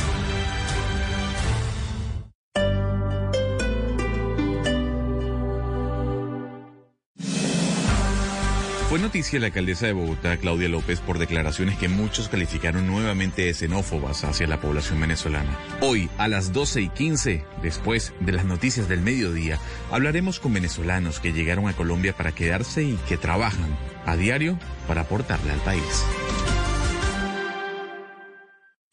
Este sábado en Travesía Blue la historia de una emprendedora que revolucionó el turismo en Isnos Huila. El arte de viajar sola. Una bloguera nos cuenta su experiencia de cómo ha sido recorrer el mundo por su propia cuenta. Les recomendaremos los mejores destinos en Colombia para las mujeres. Alisten maletas porque viajamos este sábado después de las 3 de la tarde con Travesía Blue. Y recuerda que viajar con responsabilidad también hace parte de la nueva alternativa. Travesía Blue por Blue Radio y bluradio.com. La nueva alternativa. En Blue Radio estamos comprometidos con el cuidado. Lávate las manos con agua y jabón. Habla con tu jefe para poder trabajar desde casa. Lávate las manos de nuevo. Ayuda a tus hijos con las actividades académicas. Crea rutinas de actividades para aprovechar los días. Evita tocar tu cara y vuelve a lavarte las manos. En lo posible, quédate en casa. Así te cuidas y cuidas a los demás. Numeral Yo me cuido, yo te cuido. Blue Radio, la nueva alternativa.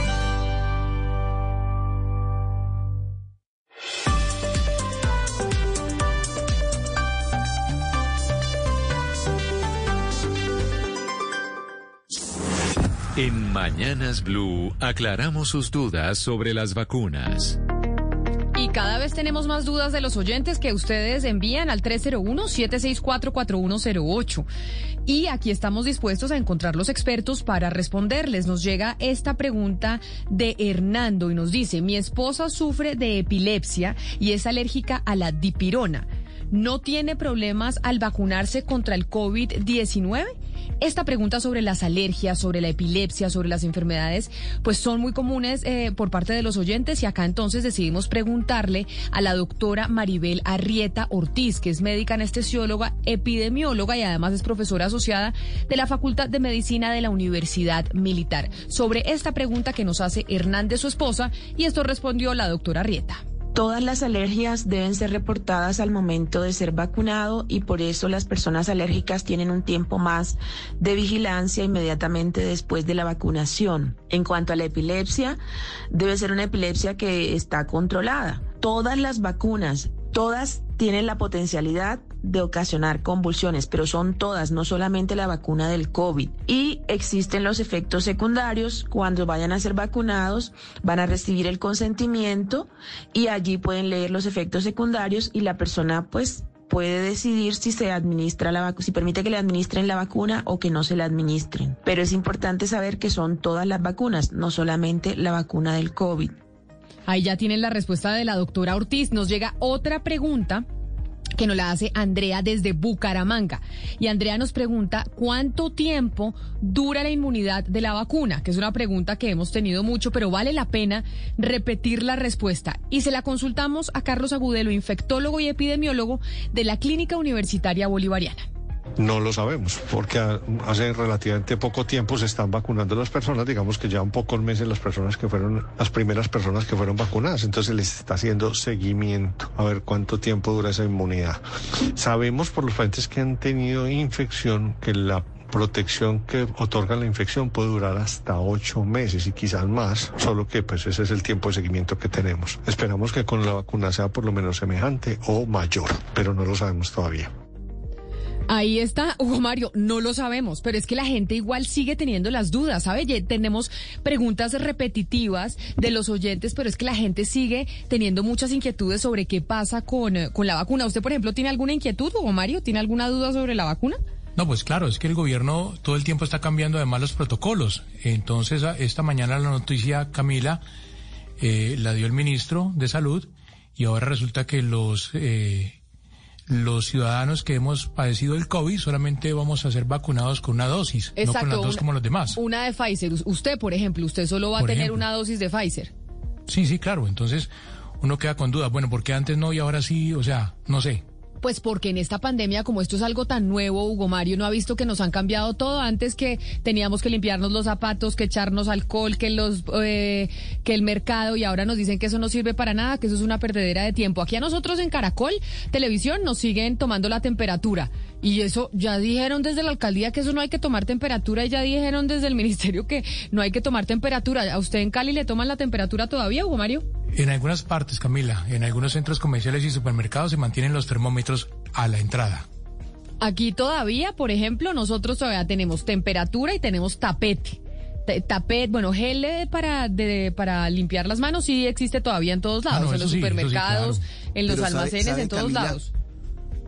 Camila, pero sabe que cada día menos toman la temperatura. Aquí en Barranquilla ya por lo general uno sigue derecho. O sea, Ay, no a mí toma todos los días me toman la temperatura. Qué cosa tan impresionante. Pero, pero Camila, yo sí quisiera reconocer que se está haciendo el plan de, de- de- de vacunación. Yo conté que mi mamá fue vacunada en Barranca Bermeja, pero he conocido casos a raíz de lo que yo conté de mucha gente que se está vacunando en unos pueblos alejados. O sea, de tal, o sea, va lento. Yo no digo que no, va lento el plan nacional de vacunación ahora. Pero, pero se está cumpliendo, Camila, y hay que destacar también esa parte. Yo creo que lo que hizo Hugo Mario es totalmente cierto. Cambiar las, lo- la- la- las reglas de juego, digamos, de un momento a otro no es bueno, pero, pero ahí va, a paso lento, pero va, Camila. A paso lento y a paso lento nosotros también vamos respondiendo las preguntas y las inquietudes que tienen ustedes todos los días sobre el proceso de vacunación en Colombia. La desinformación se combate con datos y voces certificadas. En Mañanas Blue, cuando Colombia está al aire, resolveremos sus dudas sobre la vacuna contra el COVID-19. Envíenos sus preguntas al 301-764-4108 y nosotros buscaremos un especialista que le responda. Blue Radio, la nueva alternativa. Colombia está al aire. Camila, venezolano que se respete, venezolano que se respete, escuche muy bien, ha dado la vueltica con esta canción. Y cuando hablo de la vueltica, es que cuando usted sepa y usted escuche la introducción del sencillo que voy a colocar a continuación, sabrá por qué le comento lo que le comento. Aquí está Salserín.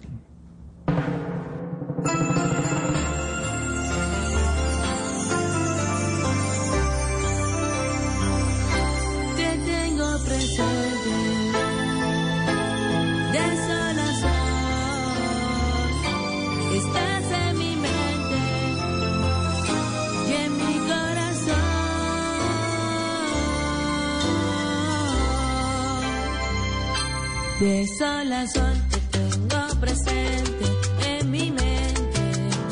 Tú eres la niña que alumbra mi. Yo le quiero contar, Gonzalo, y no es por desanimarlo ni mucho menos, la cantidad de mensajes que estamos recibiendo en nuestra línea de WhatsApp en donde los oyentes se comunican con nosotros, el 301-764-4108. Oscar Montes pegándonos una vaciada que están furiosos con nosotros, que no puede ser que nosotros hoy estemos hablando de venezolanos, que hay una cantidad de venezolanos que, una, que esto y que lo otro, que cómo puede ser que nosotros estamos poniendo música de ellos cuando el que se murió fue un colombiano, cuando hay una cantidad de delincuencia, etcétera, etcétera. Bueno, ni le leo los mensajes porque entonces quiere decir que acá si hay unos políticos que están capitalizando evidentemente ese sentimiento que tienen muchos colombianos. Es que a juzgar por, por, por el chat yo le digo 10 a 1. Así es, Camila. favor, a mí también me están llegando muchos mensajes, muchos mensajes de gente que nos está escuchando, amigos míos inclusive, diciéndome, hoy sí se escacharon. Pero mire, Camila, la verdad es que la gente no ha podido entender, o, o les cuesta entender, que es mucho más la gente venezolana que está haciendo patria en Colombia. De verdad, lo digo con todo el corazón. Por supuesto que estos hechos como los que estamos, lo que están ocurriendo y que están involucrados eh, venezolanos, Camila, termina también por afectar a aquellos venezolanos que están en Colombia haciendo un trabajo muy honesto. Porque lo primero que uno comienza a generalizar, porque hay xenofobia y se está promoviendo la xenofobia, es decir, los venezolanos, así como dicen los colombianos, en lugar de referirse a ese grupo minoritario que es el que está haciendo daño. Entonces, estos discursos politiqueros, insisto, electoreros, calan, calan mucho en la población y por eso es que son tan malos, tan nefastos para una democracia. Camila, Colombia tiene que entender realmente que nosotros también necesitamos de la, de- del- del- del venezolano honesto, del venezolano trabajador, que son muchísimos. Como Venezuela en su momento también en los 70, cuando hubo la, la- la gran migración colombiana a Venezuela, necesitó de mano de obra colombiana, necesitó de gente, de colombianos que llegaron allá y que muchos se quedaron haciendo, haciendo un capital, un patrimonio en Venezuela. Pues es que yo no entiendo por qué de verdad la gente hoy, yo también estoy sorprendido, Camila, porque a mí también me han llegado muchos mensajes de amigos que me dicen, oiga, pero ¿cómo así? Mataron a un patrullero. No, es que nos duele la muerte de Edwin, de Edwin Cano, del patrullero, nos duele. Pero también tenemos que hacer un reconocimiento a esta cantidad de gente venezolana que está haciendo patria en Colombia. Pero además tenemos que rechazar la xenofobia que está siendo promovida por algunos políticos eh, en- afanes electorales. Pues entonces, a las 12 del día después de nuestras noticias del mediodía vamos a estar precisamente hablando de este tema. Y ahí queremos que todos los oyentes nos escriban con sus comentarios al 301-764-4108. Vamos a tener 45 minutos para hablar precisamente de eh, la migración venezolana, de cómo se está hablando de estigmatización, de la percepción que tienen los colombianos eh, frente a esta migración. Pero antes, yo le quiero decir una cosa, Gonzalo, y es que está demostrado y se demostró ya con estudio, con investigación, que nosotras las mujeres somos mejor paga que ustedes los hombres. Entonces, si usted va a prestar No, plata, no puede ser, le va no a pagar ser, más fácilmente una mujer que un hombre. Sí, señor, ustedes son más mala paga que nosotras.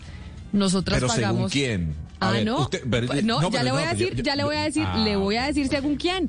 Santiago Rodríguez, que es profesor de la Universidad de los Andes y es autor del informe Indicadores de Crédito en Colombia, el acceso de la mujer al crédito en el 2020, le va a decir para que usted no me pelee a mí, sino le pelee a él. Profesor Rodríguez, bienvenido. Camila, buenos días, ¿cómo está usted? Ya veo que generó polémica. Pues sí, tema. porque acá me dice que quién dice, entonces yo le digo, usted dice, profesor Rodríguez, ¿por qué las mujeres está demostrado que somos mejor pa- paga que los hombres? Sí, primero pues entendamos, esta información sale de la central de riesgo de ataque crédito Experian y son todas las operaciones que pasaron por esa central de riesgo en todo el año 2020. Eh, Digamos, el primer comentario que hace usted, directamente, digamos, no estamos midiendo el comportamiento de pago entre hombres y mujeres, lo que sí estamos mirando es el nivel de riesgo entre hombres y mujeres. Y cuando miramos el nivel de riesgo que contempla la capacidad de pago y el pago y el comportamiento, estamos viendo que las mujeres efectivamente tienen un mejor nivel o un mejor score de crédito. Ese score se llama cierta. Entonces, indirectamente estamos, digamos, definiendo que en la medida que las mujeres tienen un mejor nivel de riesgo, eh, está implícito que tienen un mejor comportamiento de pago. Eh, profesor Rodríguez, pero a mí me preocupa algo de esos resultados y es que dice, claro, las mujeres somos mejor paga, pero es que por- también somos las peor pagadas, porque es muy preocupante cuando, cuando dicen que el 70.8% eh, de la participación de, de- de las mujeres son mujeres que ganan menos de un millón quinientos mil pesos. Entonces, claro, son mujeres que, que son buena paga y que acuden más al crédito, pero también son las peor pagadas. Entonces ahí eh, eso, eso muestra una cantidad de cosas de, de cómo se profundiza la brecha, ¿o no? Sí, digamos que eh, eh, digamos una buena noticia del, del 2020 es que las mujeres se llevan el 57.8% del total de los créditos de ese año. Es decir, las mujeres son mucho más activas que los hombres en la solicitud, digamos, en el acceso y el uso del crédito. Como comenta usted, eh, el punto, digamos, débil, digamos, eh, en las mujeres utiliza más el crédito, pero el ingreso promedio que estamos encontrando, el ingreso estimado, efectivamente, están más hacia valores más bajos. Entonces, como menciona usted, el 70% eh, de los ingresos por debajo de un millón y medio están concentrados en mujeres, mientras cuando miramos el rango de más de 10 millones pasa lo contrario, tenemos 32% de mujeres y 68% de hombres. Entonces, efectivamente, eh, si hay una brecha grande en el, en el ingreso, inclusive en el promedio del, digamos, del ingreso, estamos encontrando que hay alrededor del 30% estimado en que ganan menos las mujeres. Ese es un punto, digamos, eh, digamos débil y que hay que trabajar para pues que ese efecto no, no, no suceda. Profesor Rodríguez, si ustedes han podido también, más allá de las cifras, analizar pues que las mujeres están cada vez teniendo una mayor participación en el acceso al crédito, eh, las razones detrás eh, de esto, porque pues digamos, si uno podría llegar a analizar cómo utilizan las mujeres el crédito, en qué lo invierten. De pronto esto le puede llegar a dar a uno luces de por qué nosotras somos mejor pagas. De pronto si ellas lo utilizan en, en sus hijos, en alimentar su casa o en invertir en educación, a diferencia de los hombres, pues sienten una mayor responsabilidad. ¿Han podido analizar eh, en qué utilizan las mujeres su crédito? Sí, es bien importante eso. Las mujeres utilizan principalmente el crédito en tipos de crédito que son para generar ingresos. Básicamente se concentran muy fuertemente en cartera comercial, que es para efectos de negocios, o microcrédito. Eso es lo que nos lleva a, concluir que las mujeres tienen, digamos, una preocupación y un afán de mejorar el ingreso tanto personal como familiar y entonces utilizan el crédito no solamente algunos, por supuesto, para temas de consumo y, propios de la, del hogar, pero también para tratar de generar sus propias ventas, por ejemplo, en el sector real, ellas son muy fuertes en todo lo que son ventas por catálogos o multinivel, eh, y eso les permite, digamos, en los tiempos que tienen disponible para generar esas ventas, poder mejorar su, su, nivel, digamos, económico a nivel, a nivel familiar y personal. Profesor, pero mire, esto de que la mujer es mejor paga que los hombres, que la, mejor, que la mujer le, le da a usted más seguridad de devolverle el dinero que usted le presta, no es algo solamente que hayamos observado en Colombia. Usted debe saber, y corríjame si, si estoy equivocada, que por ejemplo, el Grameen Bank en la India, el Banco de los Pobres conocido internacionalmente, que fue un ejemplo de prestarle a gente pobre, le prestaba a las mujeres, no a los hombres. Precisamente por eso, porque ellas son mejor pagas que los hombres. Exacto, es que hay un, hay un tema como de mejor paga, digamos, de todo es responsabilidad, son un poquito más avesas al riesgo, entonces en ese sentido, y tienen la preocupación también del tema como reputacional, de, de digamos, del pago. Efectivamente, en Colombia también, hay, digamos, hay organismos y ya hay bancos, digamos, Banco de Mujer, donde están enfocados y, digamos, promueven muy fuertemente el crédito de la mujer, Puede ser uno por el comportamiento de pago y porque saben que de alguna manera, en la medida en que las mujeres piden crédito, están utilizándolo, como comentaba, para mejorar las condiciones económicas de la familia, que eso es, digamos, importante. Entendamos también que hay un, en Colombia hay un nivel eh, muy alto de informalidad y eso también lleva a que las mujeres, pues, busquen mejorar sus ingresos, digamos, en esa, en esa, en esos tipos de productos. Claro, pero don Santiago, aquí yo tengo que salir en defensa de algunos hombres, como mi persona, que bueno, estamos al día con el banco, ¿no? Con el carrito, con el préstamo. Le pregunto, ¿por qué hay más riesgo de prestarle a un hombre que a una mujer? ¿Por qué es más riesgoso? ¿A qué se debe? ¿A que el hombre se gaste la plata en, no sé, en, en, en aguardiente? No, no sé, dígame. No, digamos que es levemente, digamos, es, es, ese nivel de riesgo, digamos, menor en las mujeres es leve. Digamos, sí se percibe ese menor nivel, pero entendamos que, digamos, en la, información que está en la central de riesgo, y es importante que, digamos, el, los oyentes entiendan, básicamente todos estamos reportados en la central de riesgo.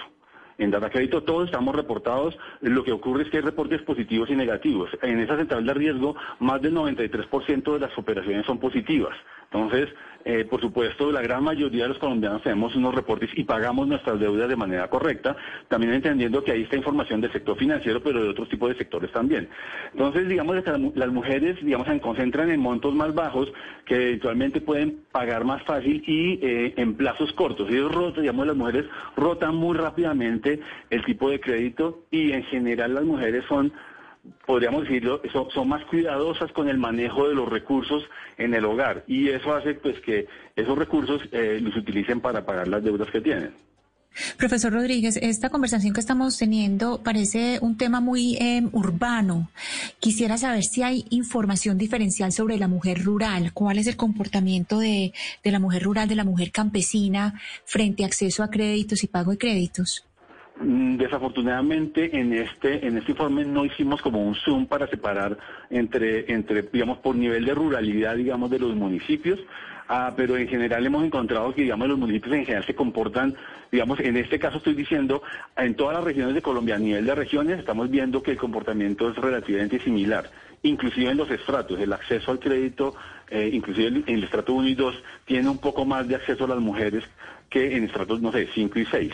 Entonces, eso también, digamos, estamos detectando que a nivel socioeconómico y a nivel, digamos, región, no ruralidad, estamos encontrando que las mujeres son más activas en el crédito. Yo siempre he escuchado, profesor Rodríguez, que la mujer es mejor administradora que el hombre, que administra mejor los presupuestos, las finanzas. ¿Eso es cierto?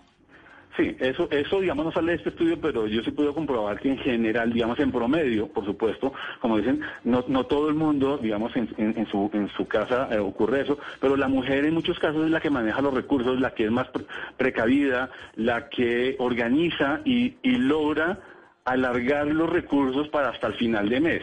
Los hombres son pronto un poquito más propensos a, sí, a gastar, a no planear un poco más allá, eh, pero no quiere decir que eso sea, digamos, generalizado. Es un poco más que se, se enfoca o se ve eso un poco más en la mujer que en el hombre, pero la realidad es que, pues obviamente, como siempre hay excepciones en un lado y en el otro. Pues profesor, como puede ver, muy interesante el estudio y yo sí creo que, que es una realidad que las mujeres pagan mejor que los hombres y queríamos hablar con usted sobre los detalles que lo llevaron a concluir eso aquí en Colombia. Profesor Santiago Rodríguez, gracias por haber estado con nosotros. Pues muchas gracias por la, por la entrevista y por generar este tipo de discusiones que la verdad son muy, muy, muy, eh, digamos, enriquecedoras para, para los oyentes. Claro que sí, son las 11 de la mañana 56 minutos. Antes de irnos con las noticias del mediodía, Gonzalo, le traje competencia. ¿Oyó? A le, ver, le ¿cómo traje- así? No, no, no, no, no, no, pero Sí, ¿cómo así? Le traje competencia y es una mujer para que vea, para que vea que ya que estamos Oiga, hablando que las sí. mujeres son mejor paga, le traje competencia porque está con nosotros y van a estar de aquí en adelante todos los viernes nuestros compañeros. No soy yo, Camila. No, no es usted, no es usted, pero No, no, no, no, no, no. No es mi competencia, no está, ah, no está a mi altura, discúlpeme, por favor. Ay, ay, qué tal este. Pero no, es que vamos a tener a nuestros compañeros de la calle, nuestra emisora hermana, y acá está Diana. La vida es muy simple, pero nos empeñamos en hacerla difícil. Confucio. Blue Radio. Somos una gente que Valeria les gusta una cosa, Gonzalo le gusta otra, a Oscar otra y al final tenerlos contentos a todos es bien difícil. Pero mire, aquí vamos a tratar de darle gusto a todos y por eso le voy a presentar, Camila, el top número 3 de la calle 96.9 FM para que nos escuchen, para que nos vean, somos radio y televisión. Y en el puesto número 3 le tengo una canción muy polémica y ya le cuento si quiere por qué, es Machu Picchu de Camila. Ay, dime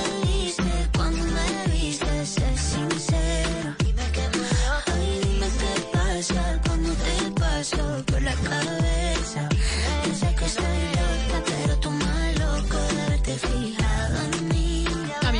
Porque es polémica la Es canción de polémica porque este hombre en una parte de la canción dice que me siento como las ruinas de Machu Picchu, refiriéndose a que se siente mal y la gente dijo no, le puso el nombre de la canción de Machu Picchu y puso Machu Picchu solamente para decir que es como terrible, que son las ruinas de Machu Picchu. Ay, Entonces, no. mucha gente está diciendo como así que ruinas. Y yo le digo una es cosa. maravilla del mundo. Si hay un viaje que usted tiene que hacer en su vida es ir a Machu Picchu. Es de esas cosas que usted tiene que hacer es ir a Perú y visitar Machu Picchu. Diana, ¿y cuál es la canción número dos? La canción número dos la hace Daddy Yankee junto a Mark Anthony. Es una canción que está de número uno en muchos lugares de México. Se llama De Vuelta para la Vuelta y suena así, escucha un poquito. Ya no eres bienvenida aquí.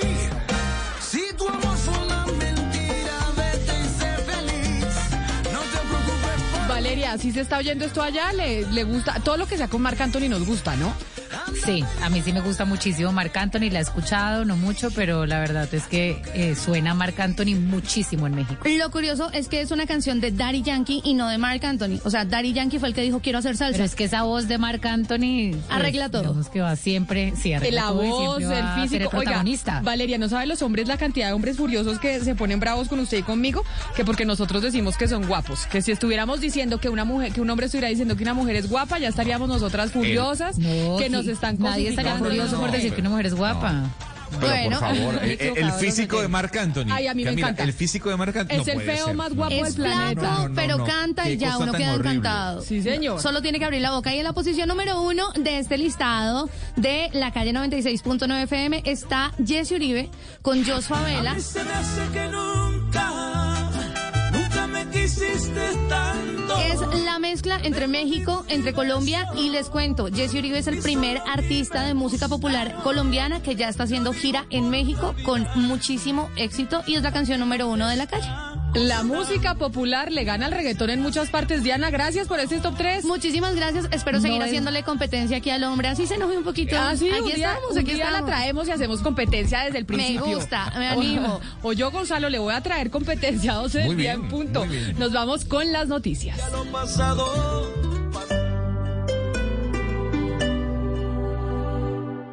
Estás escuchando Blue Radio. Estoy 100%. Descargue Blue App. Nuevo diseño. Una app más eficiente y liviana. Notificaciones con información de última hora. Podcast, programación de Blue Radio y todas las señales nacionales Blue en vivo donde y cuando quiera. Descárguela en Google Play y App Store. Este sábado en el radar, el director de la policía, general Jorge Luis Vargas, responde frente a la creciente ola de inseguridad en Bogotá y en otras ciudades del país. Además, el crudo testimonio de la guerra en el Chocó y la tragedia por el uso de minas antipersona. El radar, este sábado a la una de la tarde con Ricardo Ospina en Blue Radio y bluradio.com. La nueva alternativa. Hola, ¿cómo están? Soy Carlos Alberto Morales, narrador del Gol Caracol y de Blue Radio. Narrar en Blue siempre será una alegría como este domingo, porque este domingo los espero, papá. Con la misma emoción, más argentino que nunca. Boca River desde las 3 de la tarde a través de Blue Radio. Mira vos, el mejor clásico del mundo. Boca River, papá. Vivilo. Nuestro narrador nos está enloqueciendo. Es la fiebre de los colombianos en el fútbol argentino. Boca River, domingo, 3 de la tarde. Alista el dedito de queso para que vivas este partido. ¿Qué dedito de queso digo? Alista el choripán porque es argentino. Boca River, vivilo a través de Blue y es azul Boca River. Blue Radio, la alternativa futbolera.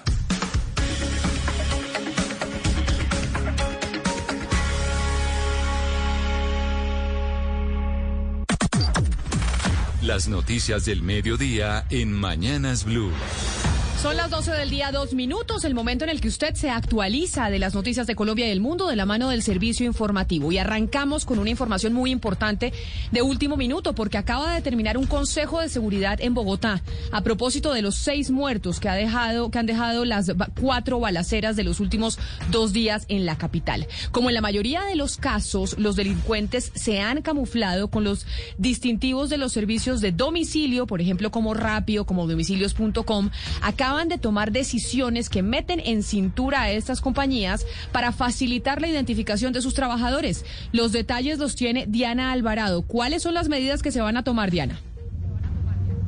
Muy buenas tardes, Camila, para usted y las personas que a esta hora no se escuchan. Ojo, porque la alcaldesa mayor de Bogotá, Claudia López, anunció, entre otras medidas, que se prohíbe en la capital del país el parrillero en motos de domiciliarios. Ojo, porque se prohíbe el parrillero en motos en domiciliarios en Bogotá. Además, responsabiliza a cualquier empresa de lo que hagan sus domiciliarios. Ellos son los que deben responder en caso de que se vean involucrados en cualquier acto. También la alcaldesa exigió que todo vehículo que se use para esta actividad de domicilio, sea, bicicleta, patineta, moto o carro, deben tener identificación. ¿Esto qué quiere decir?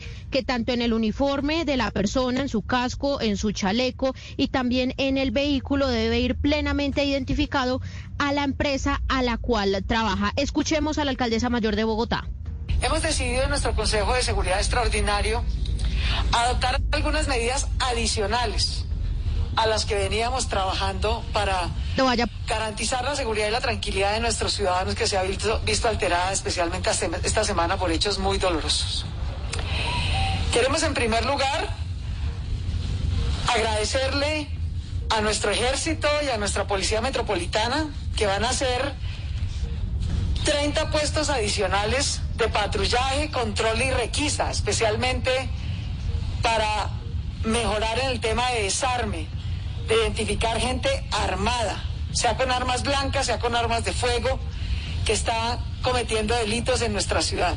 Vamos a incrementar en Ese es uno de los anuncios que realizó la alcaldesa mayor de Bogotá, Claudia López, en cuanto al tema puntual de domiciliarios. Ojo, porque también dijo que no va a permitir que ocupen espacios públicos. Cada empresa, Camila, tiene que tener sus propios espacios para que estas personas descansen allí, carguen sus celulares y hagan sus necesidades. No se va a permitir que ocupen espacios públicos. Pero entonces, la medida más importante es que se prohíbe entonces el parrillero en moto eh, a domicilio en la capital del país. Gracias, Diana. Son entonces las medidas que están tomando en Bogotá, precisamente por lo que ha venido sucediendo en los últimos días en términos de inseguridad. Ponen en cintura a los domiciliarios en la capital. Cambiando de tema, Camila, la Organización Mundial de la Salud ya avaló el uso de emergencia de la vacuna de Johnson y Johnson. Colombia, recordemos, ya compró 9 millones de estas vacunas que será aplicada para 9 millones de personas. Xiomara Rojas.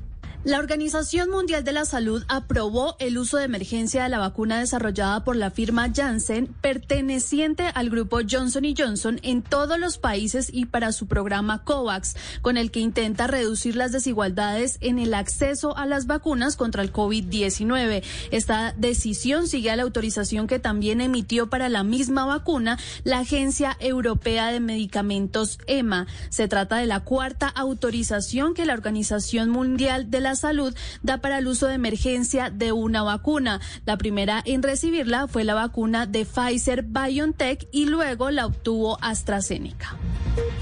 12 del día, 6 minutos, y la Contraloría General de la República envió una comisión para verificar lo que pasó en la clínica Foscal de Florida Blanca, donde se le aplicaron la vacuna contra el COVID-19 a una mujer de 80 años con la jeringa vacía, este famoso video que se hizo viral a través de las redes sociales.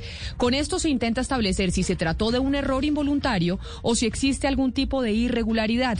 Escuchamos ahora a la Contralora Delegada para el Sector Salud, Lina María Aldana, que además le pidió a las entidades territoriales que abran una investigación y que se evalúen posibles sanciones.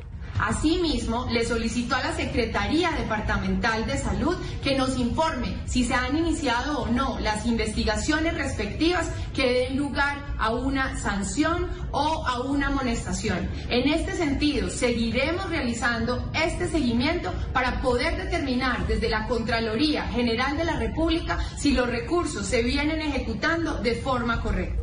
Y es que, Camila, pues también el Ministerio de Salud y la Superintendencia deben estar en constante vigilancia frente a estos casos. Le cuento incluso que en Cúcuta varios abuelos hicieron filas para recibir vacunas luego de una convocatoria que se hizo a través de redes sociales. Sin embargo, al parecer todo esto fue un engaño. La historia con Juliet Cano los abuelos se aglomeraron y empezaron a hacer filas en la clínica Puente Barco o también llamada Clínica Leones en pleno centro de Cúcuta luego de que se difundiera a través de redes sociales y cadenas de WhatsApp que recibirían la dosis de la vacuna del COVID-19, pero al llegar al lugar fueron sorprendidos con que esta información era falsa. Clara Cuadro, su gerente de atención de la S Insalud. Siguiendo los lineamientos del Ministerio de Salud y Protección Social, la S Insalud realizará agendamiento de sus usuarios en el cual les dará la, el día, la fecha y la hora en que se deben presentar. Las autoridades de salud insistieron a la ciudadanía que no se acerquen a las clínicas y que serán llamados de acuerdo a la programación establecida para recibir la vacuna. 12 del día, 8 minutos. Y Juan David, a pesar de que está continuando, eh, de que continúa la pandemia en el país, pues mire, las cifras de desnutrición de menores de edad son preocupantes. ¿Qué es lo que dicen las autoridades sobre los menores desnutridos en Colombia? Pues lastimosamente, Camila, esto sigue siendo un hecho. El viceministro de Salud, Luis Alexander Moscoso, dijo que uno de cada cuatro niños menores de 5 años está presentando anemia. Al parecer, el grupo más preocupante corresponde a niños entre 6 y 11 meses, de los cuales más del 60% están presentando esta condición. Acuerdo a, la cifra, a las cifras presentadas por el Instituto Nacional de Salud, el registro de menores de edad que fallecieron por, eh, desnutrición sigue siendo preocupante. En el 2020, Camila, fallecieron 209 niños a causa de este problema. Y si bien es 30% inferior al 2019, es una situación que se debe tratar. Es por eso que el Ministerio de Salud pide a los entes territoriales para realizar un trabajo articulado que permita lograr acciones efectivas que garanticen una atención a los niños. Juan David, repitamos la cifra entonces del porcentaje de niños con anemia en este momento en Colombia? En niños menores de 5 años, uno de cada cinco son los que presentan anemia. Y entre 6 a 11 meses de, de edad, el 60% está presentando esta condición, Camila. Qué cosa tan terrible, 12 del día, 9 minutos. El senador David Barguil del Partido Conservador y precandidato presidencial del Partido Conservador consideró positiva la decisión de la Corte Constitucional que esta mañana dejó en firme la sobretasa de renta para los bancos. Jimmy Ávila. Buenas tardes. En efecto, el senador David Barguil celebró que la Corte Constitucional le haya dado el aval a su iniciativa incluida en la Ley 2010 de 2019 o Ley de Crecimiento Económico que establece una sobretasa en el impuesto de la renta para el sector financiero, dado que en los últimos años ha sido uno de los pocos sectores que ha incrementado sus ganancias incluso en plena crisis económica. Se trata de que a esas instituciones que les ha ido bien, que han ganado mucho dinero, aporten un poco más. Con esta sobretasa se calcula que se recaudarán más de 2 billones de pesos, los cuales se destinarán a la construcción de las vías terciarias conectando las regiones más apartadas de Colombia. 12 del día, 10 minutos. Gracias, Jimmy. Con 300 militares reforzaron las zonas rurales de Peque, Antioquia, tras hostigamientos armados que obligaron a desplazarse a más de 100 familias campesinas, como la historia de Héctor Santamaría. El ejército desplegó este contingente adicional en las veredas Renegado, Valle, Nueva, Llanadas y Candelaria, donde se ha incrementado la violencia por cuenta de la disputa territorial de las disidencias del Frente 18 de las FARC y el Clan del Golfo. El gobernador encargado de Antioquia, Luis Fernando Suárez. Ya las familias han regresado de manera voluntaria a sus territorios, a sus veredas, a sus viviendas. Eh, tomamos la decisión de fortalecer presencia del ejército, esta presencia fortalecida desde días atrás, más de 300 hombres del ejército para combatir con total verticalidad a estas estructuras ilegales. El mandatario regional insistió que los objetivos son también la captura de los máximos cabecillas de las disidencias, alias Ramiro y alias Cabullo, así como coordinadores del del Golfo. 12 del día, 11 minutos y acá hay una buena noticia porque el gobierno nacional anuncia que dos veredas del corregimiento del Salado en el departamento de Bolívar, que es una de las poblaciones históricamente más afectadas por el conflicto, quedaron libres de mina antipersona. Dalida Orozco.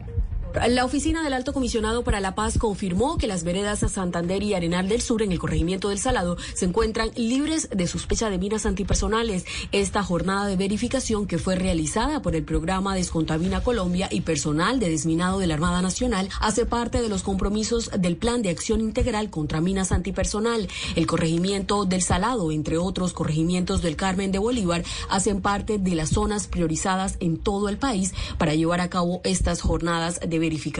Recientemente el corregimiento del Salado vivió una vez más la zozobra de la violencia luego de que circularan panfletos amenazantes en contra de conocidos líderes sociales y otros habitantes de esta población de los Montes de María.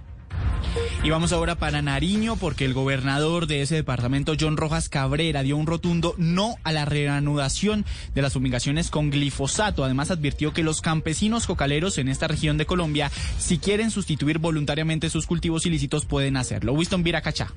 Para el gobernador de Nariño, John Rojas Cabrera, reanudar la fumigación aérea con un químico tóxico como el glifosato no detendrá el crecimiento de los cultivos de hoja de coca y sí aumentará la resiembra en zonas remotas del departamento hasta hoy libres de cultivos ilícitos. Y lo otro es que a nosotros nos queda aún la duda grande es que esto afecta a la vida, al medio ambiente y lo otro es que también una comisión del Congreso de Estados Unidos eh, había emitido en el año pasado también un informe donde se establece de que las fumigaciones con glifosato no ayudan en gran medida a hacer una sustitución de cultivos porque la resiembra es bastante alta, es de más del 30% y cuando hay sustitución voluntaria tan solo llega al 7%. Rojas aseguró que su administración presentó un programa denominado Acuerdos de Raíz, que busca al máximo sustituir voluntariamente los cultivos de hoja de coca a cambio de obras de infraestructura para esas zonas marginadas del departamento. Y la vía Timaná-Altamira en el Huila tiene paso a un solo carril, porque parte de la carretera colapsó por la creciente de un río. Los gremios del departamento del Huila hicieron un llamado al gobierno nacional para que intervenga de manera urgente la vía. Silvia Lorena Artunduaga.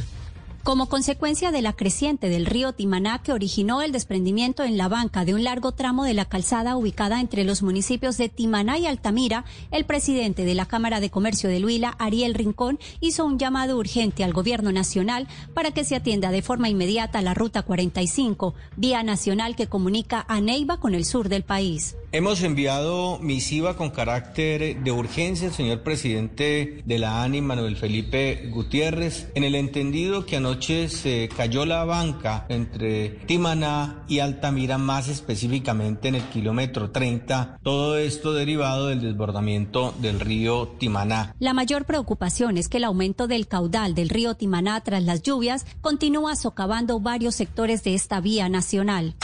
La noticia internacional.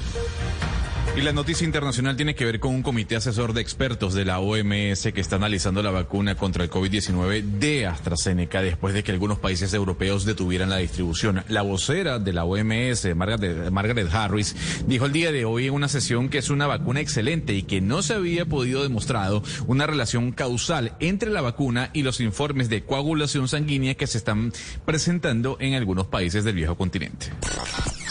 La noticia deportiva. La noticia deportiva hasta ahora el ciclista colombiano Daniel Arroyave del equipo Education First se tuvo que retirar en la sexta etapa de la París-Niza por sufrir su tercera caída en competencia. El único colombiano que se mantiene en la carrera es Sergio Luis Henao, que llegó hoy en la novena casilla en etapa que ha ganado Primos Roglic. Por su parte, en Italia, en la tercera etapa de la Tirreno Adriático, Sergio Higuita fue cuarto en la etapa de hoy que ha ganado Van der Poel.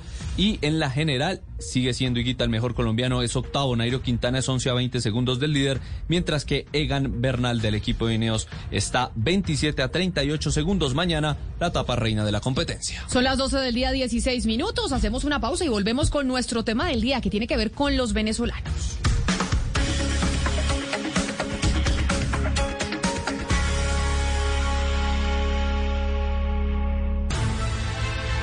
Cuando creíamos que teníamos todas las respuestas, de pronto cambiaron todas las preguntas. Mario Benedetti, Blue Radio, la nueva alternativa. Los titanes en sostenibilidad ambiental y economía circular son imparables.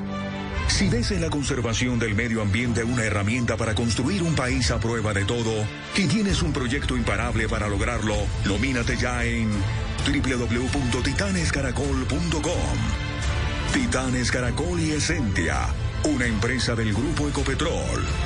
Un país a prueba de todo. Eres un romántico empedernido. Sabes que por amor haces lo que sea. Incluso cocinar las más ricas pastas. Y traer a tu casa una de las ciudades más románticas del mundo. Donde Romeo y Julieta se amaron por siempre. Sin duda, eres un campeón. Una de las capitales mundiales de la ópera. Para ti, nada es imposible. Apuesto a que eso no se lo esperaba. Pastas Verona. Si sabes de amor, sabes de pasta. Trabajamos pensando en usted. La unidad. Una señal que se enlaza. Regiones conectadas a través de un dial. A partir de este momento, Oscar Montes, Ana Cristina Restrepo, Hugo Mario Palomar, Valeria Santos, Gonzalo Lázari y Camila Zuluaga analizan y debaten el tema del día. El tema del día. Colombia está al aire. Son las 12 del día, 18 minutos. Gracias a ustedes por seguir conectados con nosotros hoy aquí en Mañanas Blue. El día de hoy vamos a hablar de venezolanos en Colombia. Se está hablando mucho de la migración de venezolanos a nuestro país y quien puso nuevamente el tema sobre la agenda fue la alcaldesa Claudia López al referirse al asesinato por parte de un venezolano de un patrullero de la policía en Bogotá. Eso generó obviamente una discusión sobre qué tanto está aumentando la xenofobia en nuestro país qué tanto es percepción y qué tanto es realidad, don Gonzalo Lázari. Y usted es nuestro miembro de la mesa, que es precisamente del país vecino, un ejemplo de la migración venezolana a Colombia en todo sentido. Y por eso, eh, pues queremos decirle a los oyentes que nos han enviado una cantidad de mensajes que nos dicen que cómo es posible que le estemos haciendo un homenaje a los venezolanos. Y yo quiero que usted me ayude a explicar por qué razón decidimos hacer este programa el día de hoy. Camila, quisimos eh, darle voz eh, a los venezolanos que está dejan, están dejando el país en alto, porque sin duda alguna esa pequeña minoría no puede opacar todo lo que grandes compatriotas están haciendo, no solo en Colombia, sino en todo el planeta. Hay que entender, Camila, que quienes estamos fuera de nuestro país no estamos porque quisimos estar fuera del país, valga la redundancia, sino porque una situación nos obligó a salir del mismo. Y por eso yo creo, Camila, que ya que estamos hablando de venezolanos que están triunfando en Colombia, qué mejor manera que arrancar con algo de música. Que a los venezolanos nos toca mucho, que sin duda alguna es obligatorio oír en cualquier reunión en donde haya un venezolano. Es la superbanda de nuestro país. Ellos se llaman Huaco.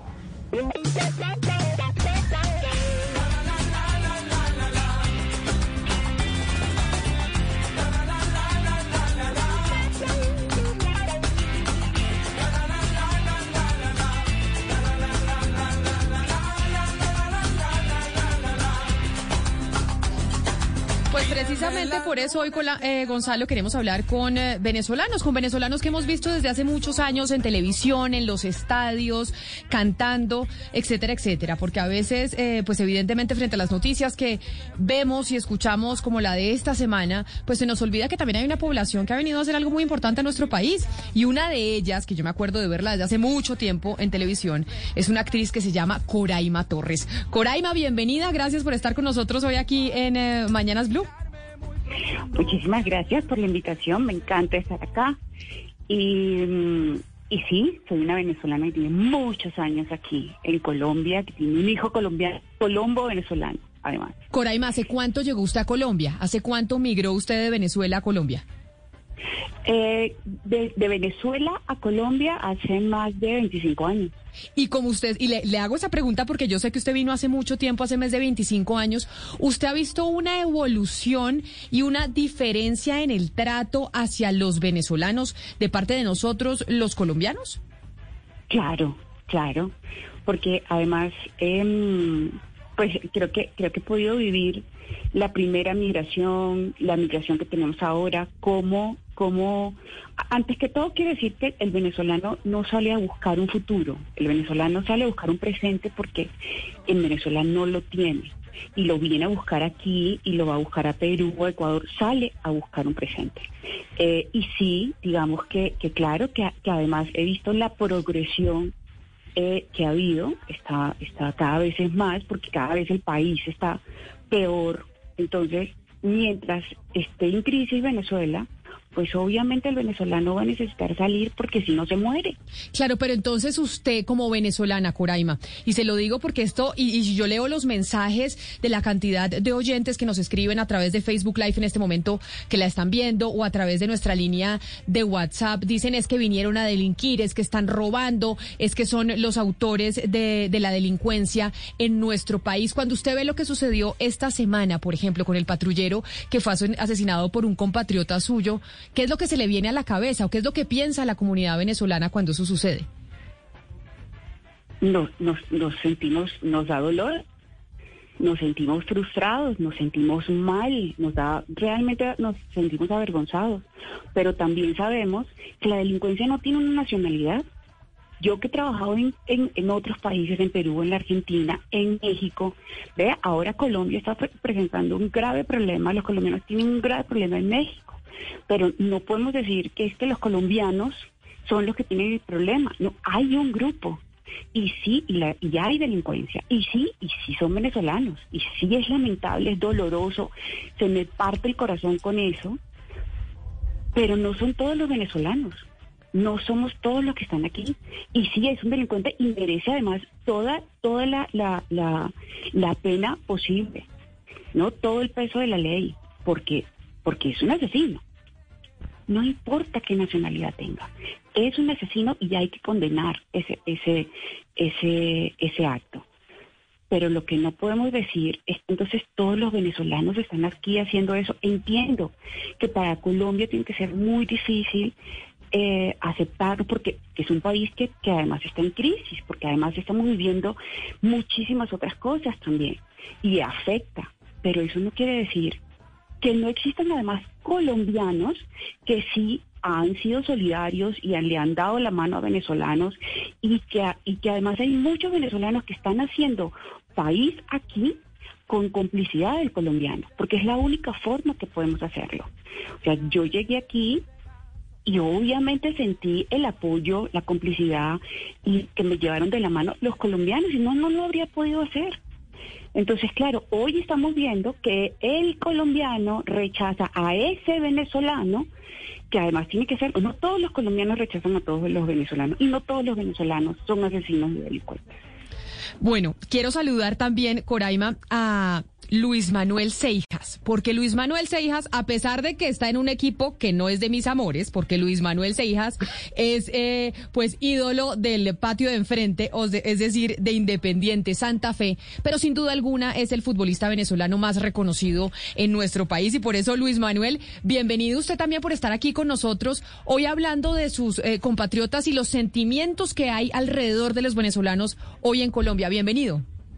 Hola Camila, bueno, un placer estar acá, soy fiel oyente de ustedes en, la mañana tempranito y cuando regreso a casa a entrenar. Y un saludo a, Coraima, que bueno, hemos coincidido en algunos eventos. Eh, me ha invitado Luciano Alessandro también y, creo que es importante utilizar nuestra voz para, para apoyar esto. Tristemente hay que apoyarlo, pero, pero bueno, utilizar un poco nuestra, nuestra capacidad de llegar a otras, a otras latitudes para, para poder ayudar a, a los buenos que claramente somos, somos más. Luis Manuel, y le hago exactamente esa misma pregunta a usted que le hacía a Coraima sobre la evolución de lo que ha sentido usted de ser venezolano en Colombia. Usted ya lleva unos buenos años en nuestro país, pero cada vez la migración venezolana es mucho eh, mayor. Yo quiero preguntarle cómo usted ha vivido esa evolución de la percepción de los colombianos frente a los venezolanos. Sí, yo, yo llegué en 2008, estamos hablando del boom petrolero acá y, sí la diferencia es, notable, ¿no? La diferencia es notable, aunque yo, aunque yo siempre he tenido, digamos, la, la injusticia, digámoslo así, de que, de que yo vengo a un mundo que, que es, muy, es muy de Colombia. Entonces, claro, eh, para mí la adaptación, para mí muchas cosas han sido mucho más fáciles y, siempre tengo que, que tengo la oportunidad, lo digo, porque claro, yo soy futbolista y aquí todo el mundo quiere ayudar a un futbolista. Entonces, eh, pero sí la diferencia es grande. Yo cuando llegué el 2008 era una cosa y, luego que volví de Brasil, la segunda vez que me fui, vimos realmente cómo, cómo había cambiado en un 180 grados toda la situación y, y ahí es cuando yo también me embarco en esta en esta en este objetivo de, ser un poco un poco la voz porque también lo, lo, he sufrido yo dentro del ámbito futbolístico que es, mucho más expresivo y que de repente en los estadios uno escucha ah no claro. no escuchabas antes muchas cosas eh, que no son tan chéveres que, que, es dado a toda esta situación que, está viviendo mi país. Usted dice algo, Luis Manuel Seijas, eh, muy importante, y es que usted como futbolista tal vez le ha tocado más fácil que a muchos otros venezolanos que han migrado a Colombia, y por eso quiero saludar a Reymar Perdomo, que tal vez le recuerdo a los oyentes y a los televidentes que están con nosotros conectados a esta hora, es esa mujer que cantaba en los buses en Bogotá y que Daniel Samper hizo un video con ella precisamente con esta canción que se volvió viral, que mostraba la realidad de muchos venezolanos que emigraron a nuestro país.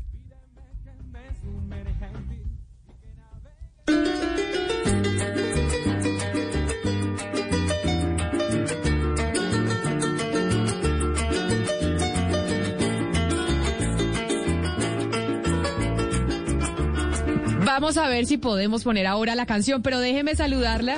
Reymar, bienvenida a Mañanas Blue, gracias por estar con nosotros. Gracias a ustedes, para mí un honor y un placer gigante poder compartir eh, toda mi experiencia en compañía de ustedes y de tantas celebridades venezolanas que he crecido viéndolos en televisión y haciendo cosas hermosas por mi país. Para mí de verdad un verdadero honor. Muchas gracias. Reymar, y como decía Luis Manuel Seijas, él es futbolista y en el fútbol la realidad es otra muy distinta. Quiero preguntarle la suya y la experiencia como venezolana llegando y un poco la evolución de lo que ha sido la relación con nosotros los colombianos. También porque como nos escriben muchos colombianos que les quiero decir, están furiosos con nosotros que dicen, pero ¿cómo es posible si acá también hay muchos venezolanos que han llegado a delinquir y nos tienen contra la pared?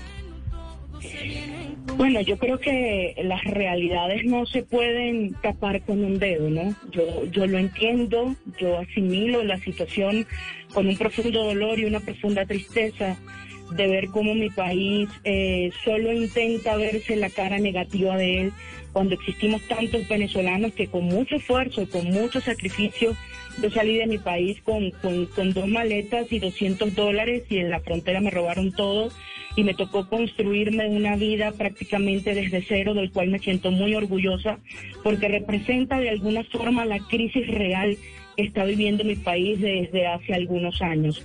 Y por eso, eh, partiendo de esta realidad, me gustaría decirle a todos los colombianos que en este momento me pueden estar escuchando que en parte mil disculpas por todo lo que está sucediendo. Creo que cada país lleva consigo eh, su saco de manzanitas podridas, como digo yo, sus realidades, las cosas que suceden, pero los buenos somos más.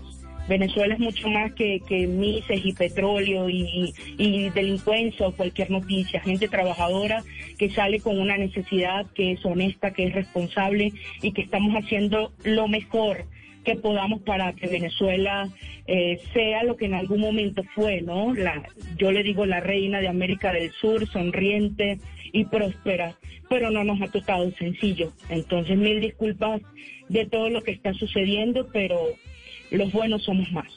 Y por último, quiero invitar a Luciano de Alessandro, actor, modelo y presentador venezolano, que es nuestro último invitado que se suma pues a esta transmisión en donde que hemos querido invitar precisamente a venezolanos que ustedes han visto en, en televisión, que han visto jugar fútbol, que han escuchado en, eh, en su radio para mostrar, pues como dice Reymar, que pues son más los buenos que los malos. Luciano, bienvenido a Mañana Zulu, gracias por estar con nosotros. Hola, hola, gracias, gracias por esta invitación y un saludo a todos mis compatriotas, compañeros y a todos los que nos están escuchando, por supuesto. Luciano, y le hago pues una, una pregunta similar y es eh, como venezolanos que están viviendo aquí en Colombia, esa reacción que están teniendo los colombianos, pues muchas veces uno dice tal vez con, con razón, porque muchos se sienten violentados, dicen, salen en las noticias diciendo que el que mató al patrullero es un venezolano, la alcaldesa dice que no puede ser, que nos están poniendo contra la pared, etcétera, etcétera. Hay ustedes como comunidad, que entiendo son muy unida, es una comunidad muy unida, plantean un plan de acción de hacer algo, de cómo se puede hacer para tener una mejor convivencia con los colombianos? Oye, sabes que yo desde que pisé este país, al cual estoy agradecido, de hecho pues ya soy colombiano también, siempre he estado en la jugada, es decir, siempre he estado trabajando con la Cruz Roja, siempre he estado trabajando con eh, Banco de Alimentos de Bogotá, con Somos Panas Colombia, con ACNUR, en pro a que esta fiesta se lleve en paz, porque se entiende perfectamente que un éxodo tal como, como el que ha llegado venezolano a cualquier país es difícil, ¿no? Y, quiero aprovechar para darle también las gracias al gobierno por, por ese estatuto de protección, que es una decisión humanitaria, es una decisión compleja de ejecutar, pero yo creo que si todos remamos para el mismo lado, pues la convivencia se va a hacer mucho más fácil. Porque aquí creo que el tema principal es que sea humanitario. Es decir, cuando se habla de algo humanitario no puede haber tintes medios, tonos grises. O se apoya completamente o sencillamente no se apoya. Entonces, claro, cuando uno ve en las noticias a cada rato que pues ahora parecer todos los que roban son venezolanos, todos los que pues asesinan son venezolanos, eh, todas las mujeres ahora prostitutas son venezolanas, entonces claro, llega un momento que tanto ruido, pues a uno, a uno, a uno como que, a uno se siente, obviamente porque se le pega a uno como venezolano, pero siente que, la pregunta es cuál es el, trasfondo de todo eso. ¿Es político? ¿Es generar incomodidad? Porque yo puedo entender perfectamente que muchos colombianos se sientan incómodos con todas estas decisiones. Es perfectamente entendible, porque Colombia tiene sus problemas. Eso, eso es, es lógico, problemas que hay que resolver. Entonces quizás tantos venezolanos, casi dos millones, pues pueden generar más problemas. El hecho es que se tomó una decisión humanitaria y como tal deberíamos remar para el mismo lado. Y cuando hablamos de números, y perdón que me meta por el lado estadístico, porque la noticia que, que, ha, sucedido estos dos días, que ha sido lamentable, y aprovecho para, para darle mi pésame a, toda la familia del patrullero que fue asesinado hace, hace dos días, a, sus compañeros, a sus amigos, porque eso, ese hecho sencillamente no tiene que suceder. Eh, pero cuando se le da énfasis en esta noticia, eh, que no es que no hay que decir la verdad, hay que decir la verdad. Pero cuando se le da énfasis que la sencillo es venezolano, eso lo que hace es alborotar el avispero. Y te voy a poner el ejemplo, y perdóname que te estoy hablando de todo un poco porque sé que los minutos y los segundos aquí son contados. Te voy a poner un ejemplo de cómo debería ser la estrategia comunicacional de muchos medios, de cómo deberían decirse, las cosas. Es decir, hay que decir la verdad, por supuesto. Pero el jefe de policía, no recuerdo el nombre ni el, el, rango que tenía, que salió esa misma noche hablando eh, por el asesinato, lamentándolo mucho de este patrullero, dice que, bueno, estaban en proceso de investigación y que los asesinos, los delincuentes, eran extranjeros. Eso es una cosa. Ahí no estás diciendo mentira, estás diciendo lo que sucedió. Pero cuando después al día siguiente empieza toda esta revolución de que entonces vamos a meter el dedo en la llaga, de que son venezolanos, entonces tú no entiendes de qué va. No entiendes de qué va, sobre todo cuando hay números oficiales, tengo entendido, que eh, la cantidad de crímenes eh, que se cometen, eh, el 2%, es causado por criminales venezolanos. Entonces, cuando esos números sí son ciertos, porque hay que meter el dedito en la llaga, porque hay que hacer que esta fiesta no se lleve en paz. Eso es lo que uno no entiende. Entonces, sí, creo yo, y respetando la opinión de todo el mundo, porque todo el mundo tiene derecho a opinar y, estamos claros y a sentirse mal o a sentirse bien con todas las decisiones que estén tomando con respecto a los compatriotas venezolanos. Pero si es una decisión humanitaria, que es lo que hay que subrayar, recalcar, pues yo creo que debemos remar para el mismo lado, por la relación que siempre ha tenido Venezuela y Colombia, que ha sido de años, son países hermanos.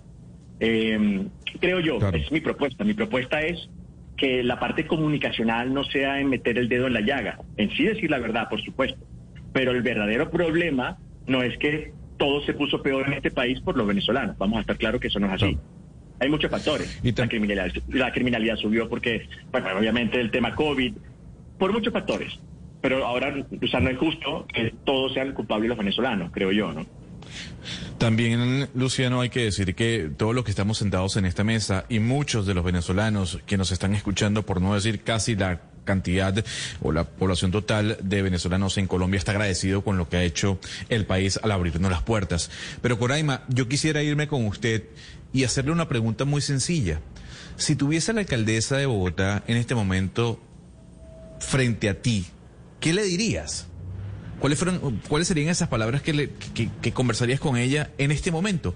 Siendo una persona con una tendencia, un pensamiento de izquierda y siendo además una persona que forma parte del grupo LGBT.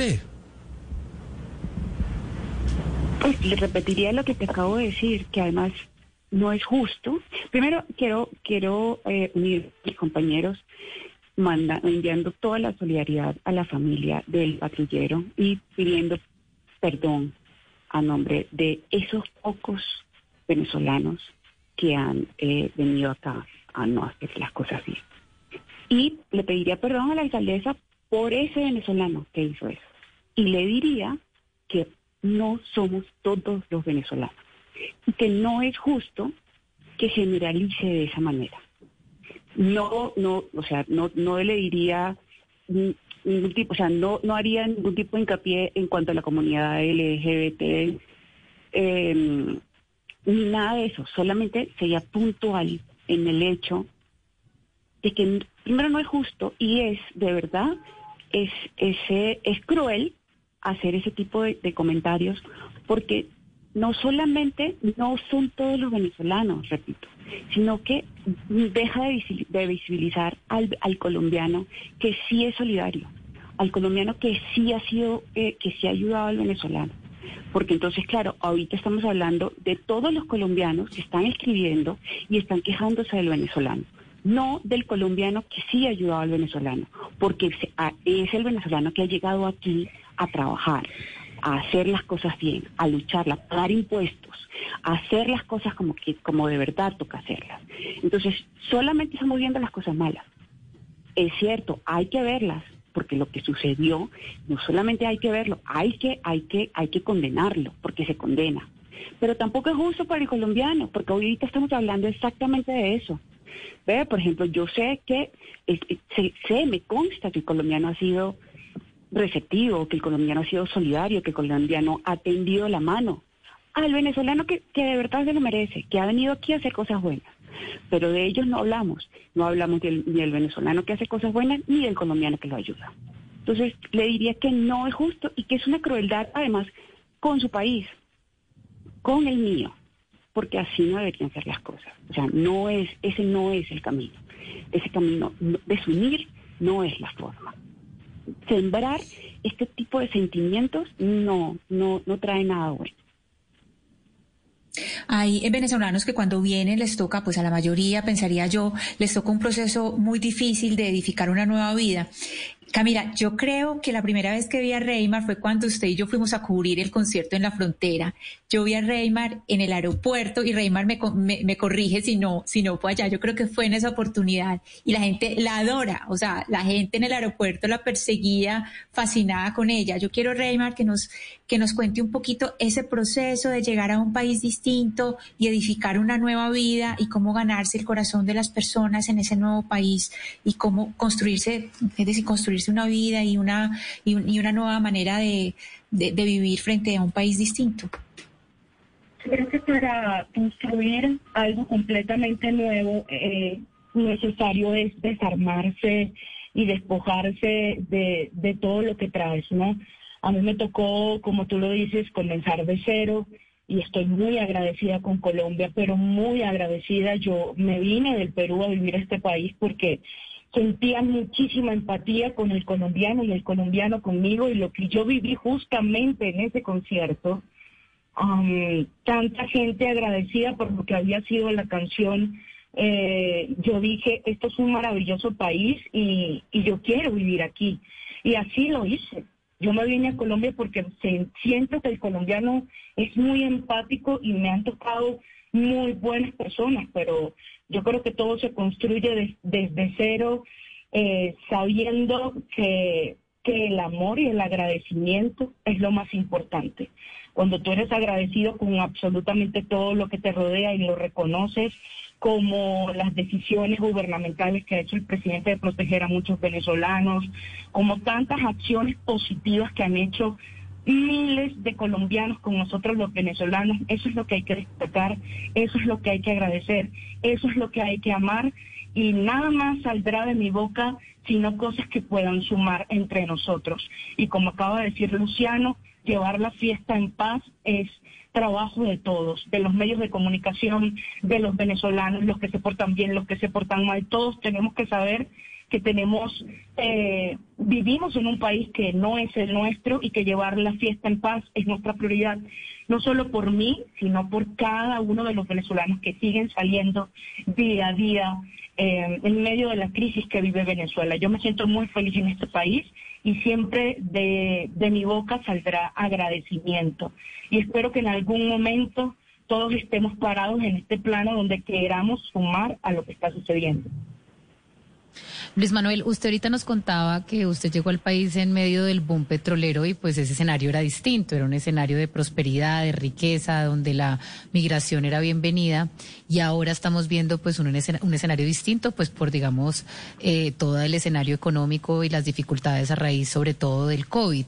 Esta decisión del presidente Iván Duque de crear pues este estatuto de protección temporal que va a regularizar a 1.7 millones de venezolanos en Colombia eh, llegó en un momento difícil económicamente. ¿A usted le da miedo de pronto que ese estatuto vaya a generar más xenofobia si no se hace de pronto con la educación que se tiene que hacer? ¿Hay alguna clase de preocupación dentro de la comunidad venezolana que ya habita en Colombia ya está regularizada hace mucho tiempo?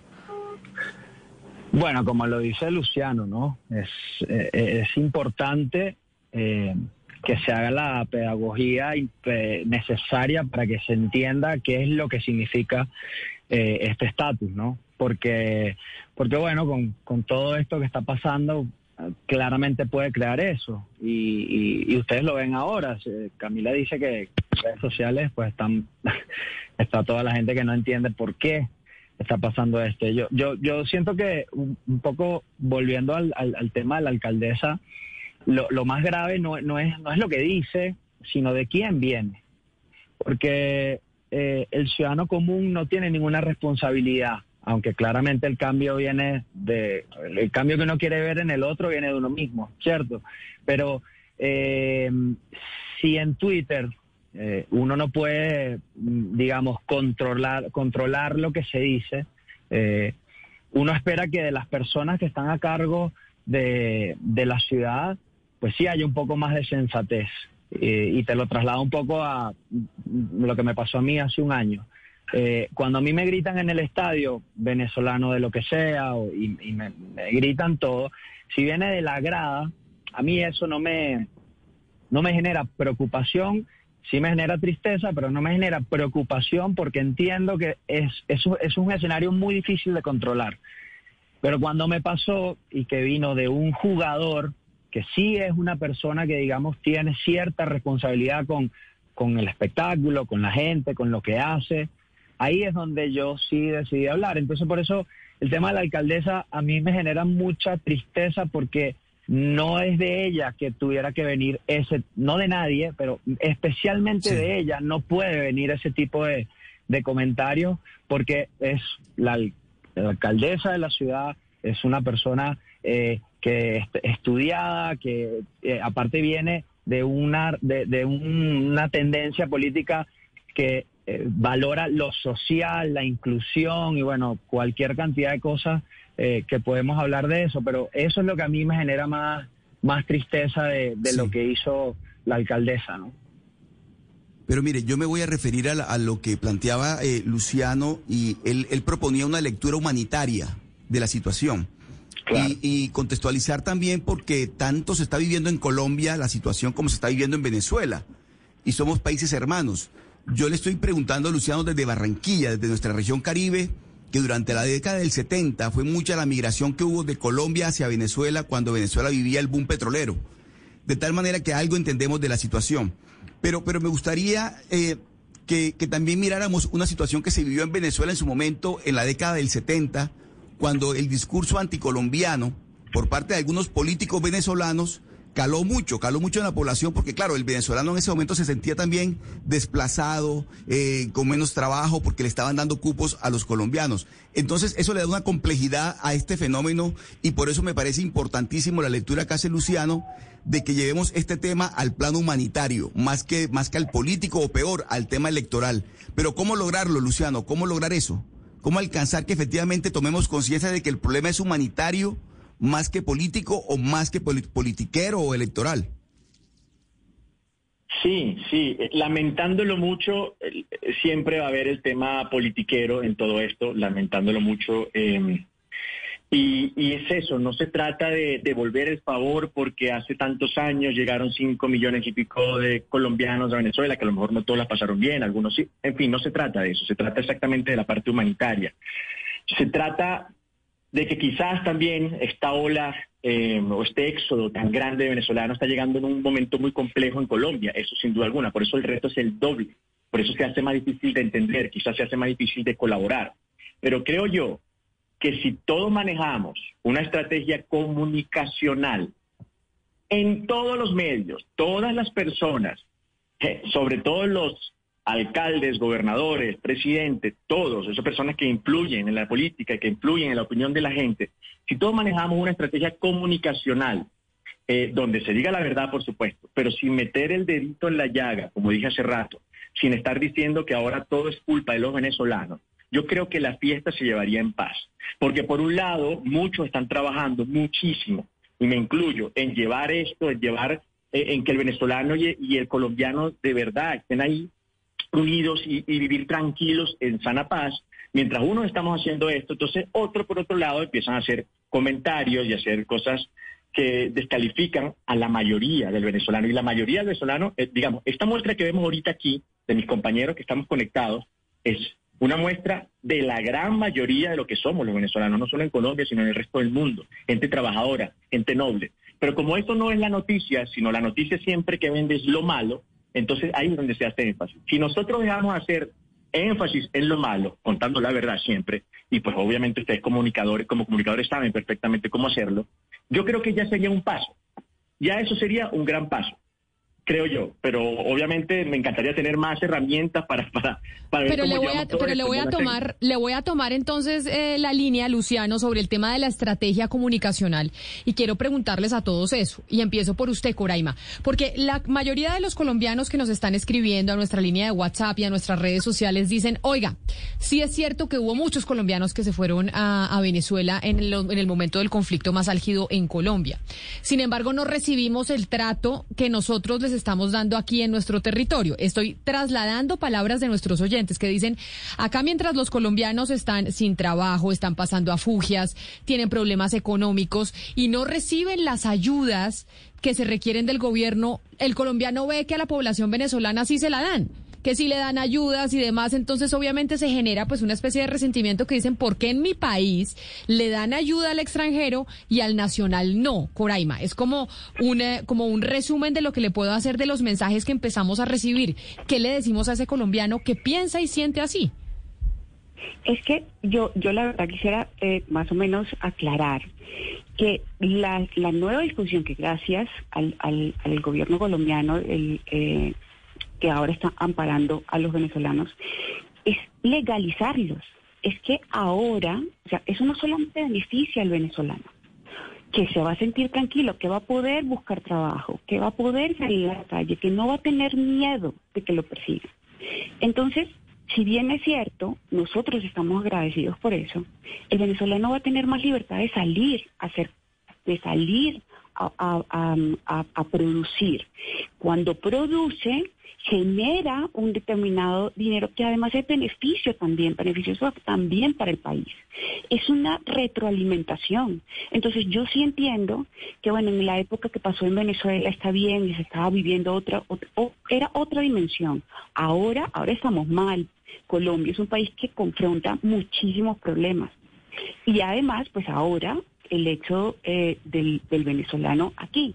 Pero este tipo de medidas que se están tomando benefician no solamente al venezolano, este beneficia al colombiano también, porque así los mismos colombianos pueden darle trabajo al venezolano, pueden generar una maquinaria que al final del día termina siendo productiva y beneficiosa para todos.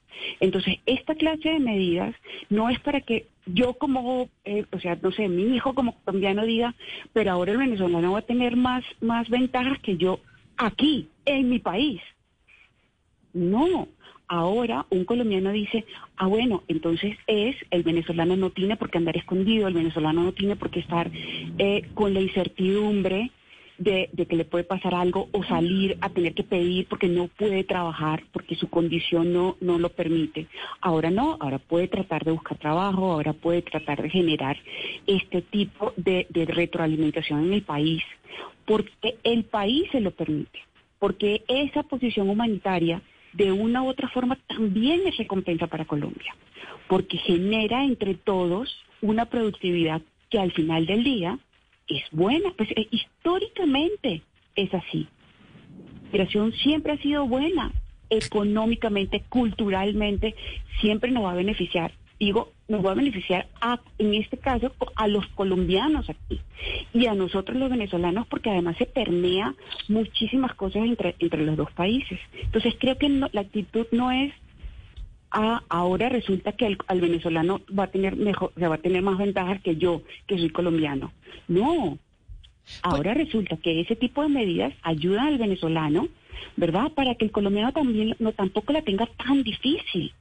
Pero, Reymar, ahora, gracias, Coraima, quiero preguntarle a usted en esa misma línea, porque veo leo los comentarios y dicen, eh, pues una de las, de las sensaciones que más se tienen es vienen y nos dejan sin trabajo, que es un poco la misma sensación del eh, norteamericano con los migrantes latinoamericanos, con los migrantes colombianos, mexicanos, etcétera, etcétera, que fue un poco lo que capitalizó Donald Trump, que es decir, no queremos más migrantes aquí porque nos están robando los, los empleos. Y esa es una sensación que está teniendo el colombiano frente al venezolano y se lo digo por la cantidad de mensajes que estamos recibiendo de los oyentes. ¿Qué decirles, siguiendo esa línea de Alessandro, de, tener una estrategia comunicacional? Pienso que definitivamente eso no es cierto. De alguna forma, invito a todo el mundo a meter en contexto las situaciones que están pasando. Lo que decía Coraima es completamente cierto. Sencillamente esto nos va regular y de alguna forma va a ayudar también porque existen muchas empresas, muchos patronos que están abusando de alguna forma de la condición y de la necesidad del venezolano. Conozco muchos, tengo amigos, tengo hermanos que trabajan 12 y 15 horas por 15 mil pesos al día. Y el jefe prefiere pagárselo a un venezolano porque tiene la necesidad de mantener el trabajo por esa cantidad de plata que dárselo a un colombiano que legalmente no es lo que corresponde a un trabajo, a una jornada diurna. Entonces yo creo que lo que está sucediendo es beneficioso para todos porque de alguna forma eh, regularizar lo que está sucediendo sería lo mejor para todos. Y no es cierto, yo no creo que el venezolano esté de alguna forma eh, quitándole el trabajo al venezolano. Sí, venimos con necesidad, con hambre de trabajo, con hambre de crecer, pero si el venezolano tiene el trabajo, yo creo que es por una por una, unas ganas, ¿no? un ímpetu que tienen de, salir adelante. Los vivía mucho más de cerca en el Perú, que se ve mucho más este, este trato y este enfrentamiento por dicha, por, por, por esta razón, pero yo creo que no es cierto. Yo creo que no vinimos a quitarle el trabajo a nadie, vinimos a trabajar con el colombiano y a, aportar al crecimiento de este país. Hay miles de venezolanos en todos los ámbitos que están aportando muchísimo a Colombia y han hecho crecer económicamente, culturalmente, y yo de verdad estoy muy feliz por eso. Entonces, creo que hay que meter en contexto lo que está pasando y ver las cosas desde el ángulo donde a todos nos convenga, que es el ángulo, el ángulo de la empatía, del amor y, y de las cosas tal cual como son. Y eh, Luis Manuel Seijas, usted, el ídolo de Santa Fe, que como yo le digo aquí somos de millonarios, no de Santa Fe, pero entonces termino con usted y cierro con usted sobre ese mensaje que como, pues como estrella del fútbol colombiano siendo venezolano, ¿qué le dice a esos colombianos que de verdad están muy resentidos con la llegada de venezolanos a nuestro país?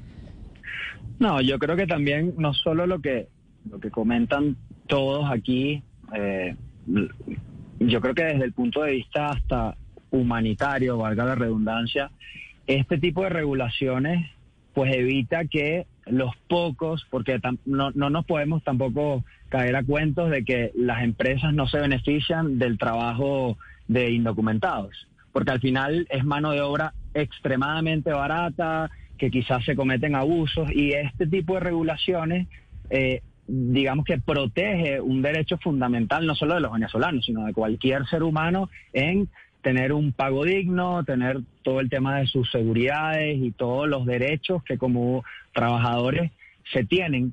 Y corríjanme ustedes también, pensándolo desde el punto de vista hasta penal, regularizar a todos los venezolanos, que, eh, sabiendo que hay una minoría, pero eh, muy, muy poca, de gente que viene a hacer cosas malas en el momento de que se capturan, no quedan libres y no y, no se deportan, sino que realmente tienen que ser eh, eh, eh, hacerse cargo de, lo, de las cosas que hacen. Entonces, desde cualquier punto de vista, son, son, son decisiones que, como dice Luciano, son difíciles de calar y ustedes mismos lo están viendo en las reacciones de la gente, pero que con una educación sobre el tema, pues, pues quizás podemos entender que, que al final es, es, es beneficioso para, para todos. Y, nada, el mensaje es que, como lo dijo Coraima, eh, yo estoy sumamente agradecido con, con lo que hacen por los venezolanos. Es extremadamente difícil absorber dos millones de personas. No, desgraciadamente no estamos en una en un lugar como, como, Suiza, que, como Suecia, que tienen las capacidades para absorber eh, refugiados. Esa no es la realidad de nuestro hemisferio y entonces eso hace sumamente más complicado eh, el tema de la integración. Pero, pero nada, nosotros desde nuestro espacio, desde nuestro, eh, nuestra capacidad, tenemos que alzar la voz, no por eso, por ese venezolano y el otro que cometieron ayer lo que hicieron, que es deplorable, sino por los demás, por los que realmente vienen a trabajar y como dijo Coraima, a buscar un presente y una vida digna. Acá el que llega no, no llega con la, con la, con la, con el hambre de, de, quitarle el, eh, algo a otro aquí en Colombia. Viene con la idea de poder darle una comida digna a su hijo, una educación digna, digna a sus hijos. Mm, eh, eh, esa es la realidad. Luis Manuel eh, Seijas, jugador de Independiente Santa Fe, Coraima Torres, actriz venezolana, pues que la tenemos ya adoptada como colombiana hace mucho, Luciano de Alessandro, actor, presentador, modelo, y Reymar Perdomo, cantante. Mil gracias a los cuatro por haber estado hoy aquí con nosotros. Son cuatro venezolanos muy destacados y que queremos mucho en nuestro país. Y yo me quedo con algo que han dicho los cuatro. Y es gracias por, eh, por pedirle perdón a los colombianos y a la familia del patrullero asesinado por parte de un eh, venezolano. Gracias por pedir perdón en nombre de esos venezolanos que han venido a delinquir a nuestro país, pero dejar claro que son la minoría, que no son la mayoría y que hay una población eh, venezolana que quiere venir a trabajar y que quiere venir a hacer lo mejor posible en eh, nuestro país y tener las mejores relaciones con los colombianos. A ustedes gracias por haber estado aquí con nosotros hoy aquí en eh, Mañanas Blue. Feliz fin de semana y ya saben que nos volvemos a encontrar aquí el lunes a la misma hora. Colombia está al aire.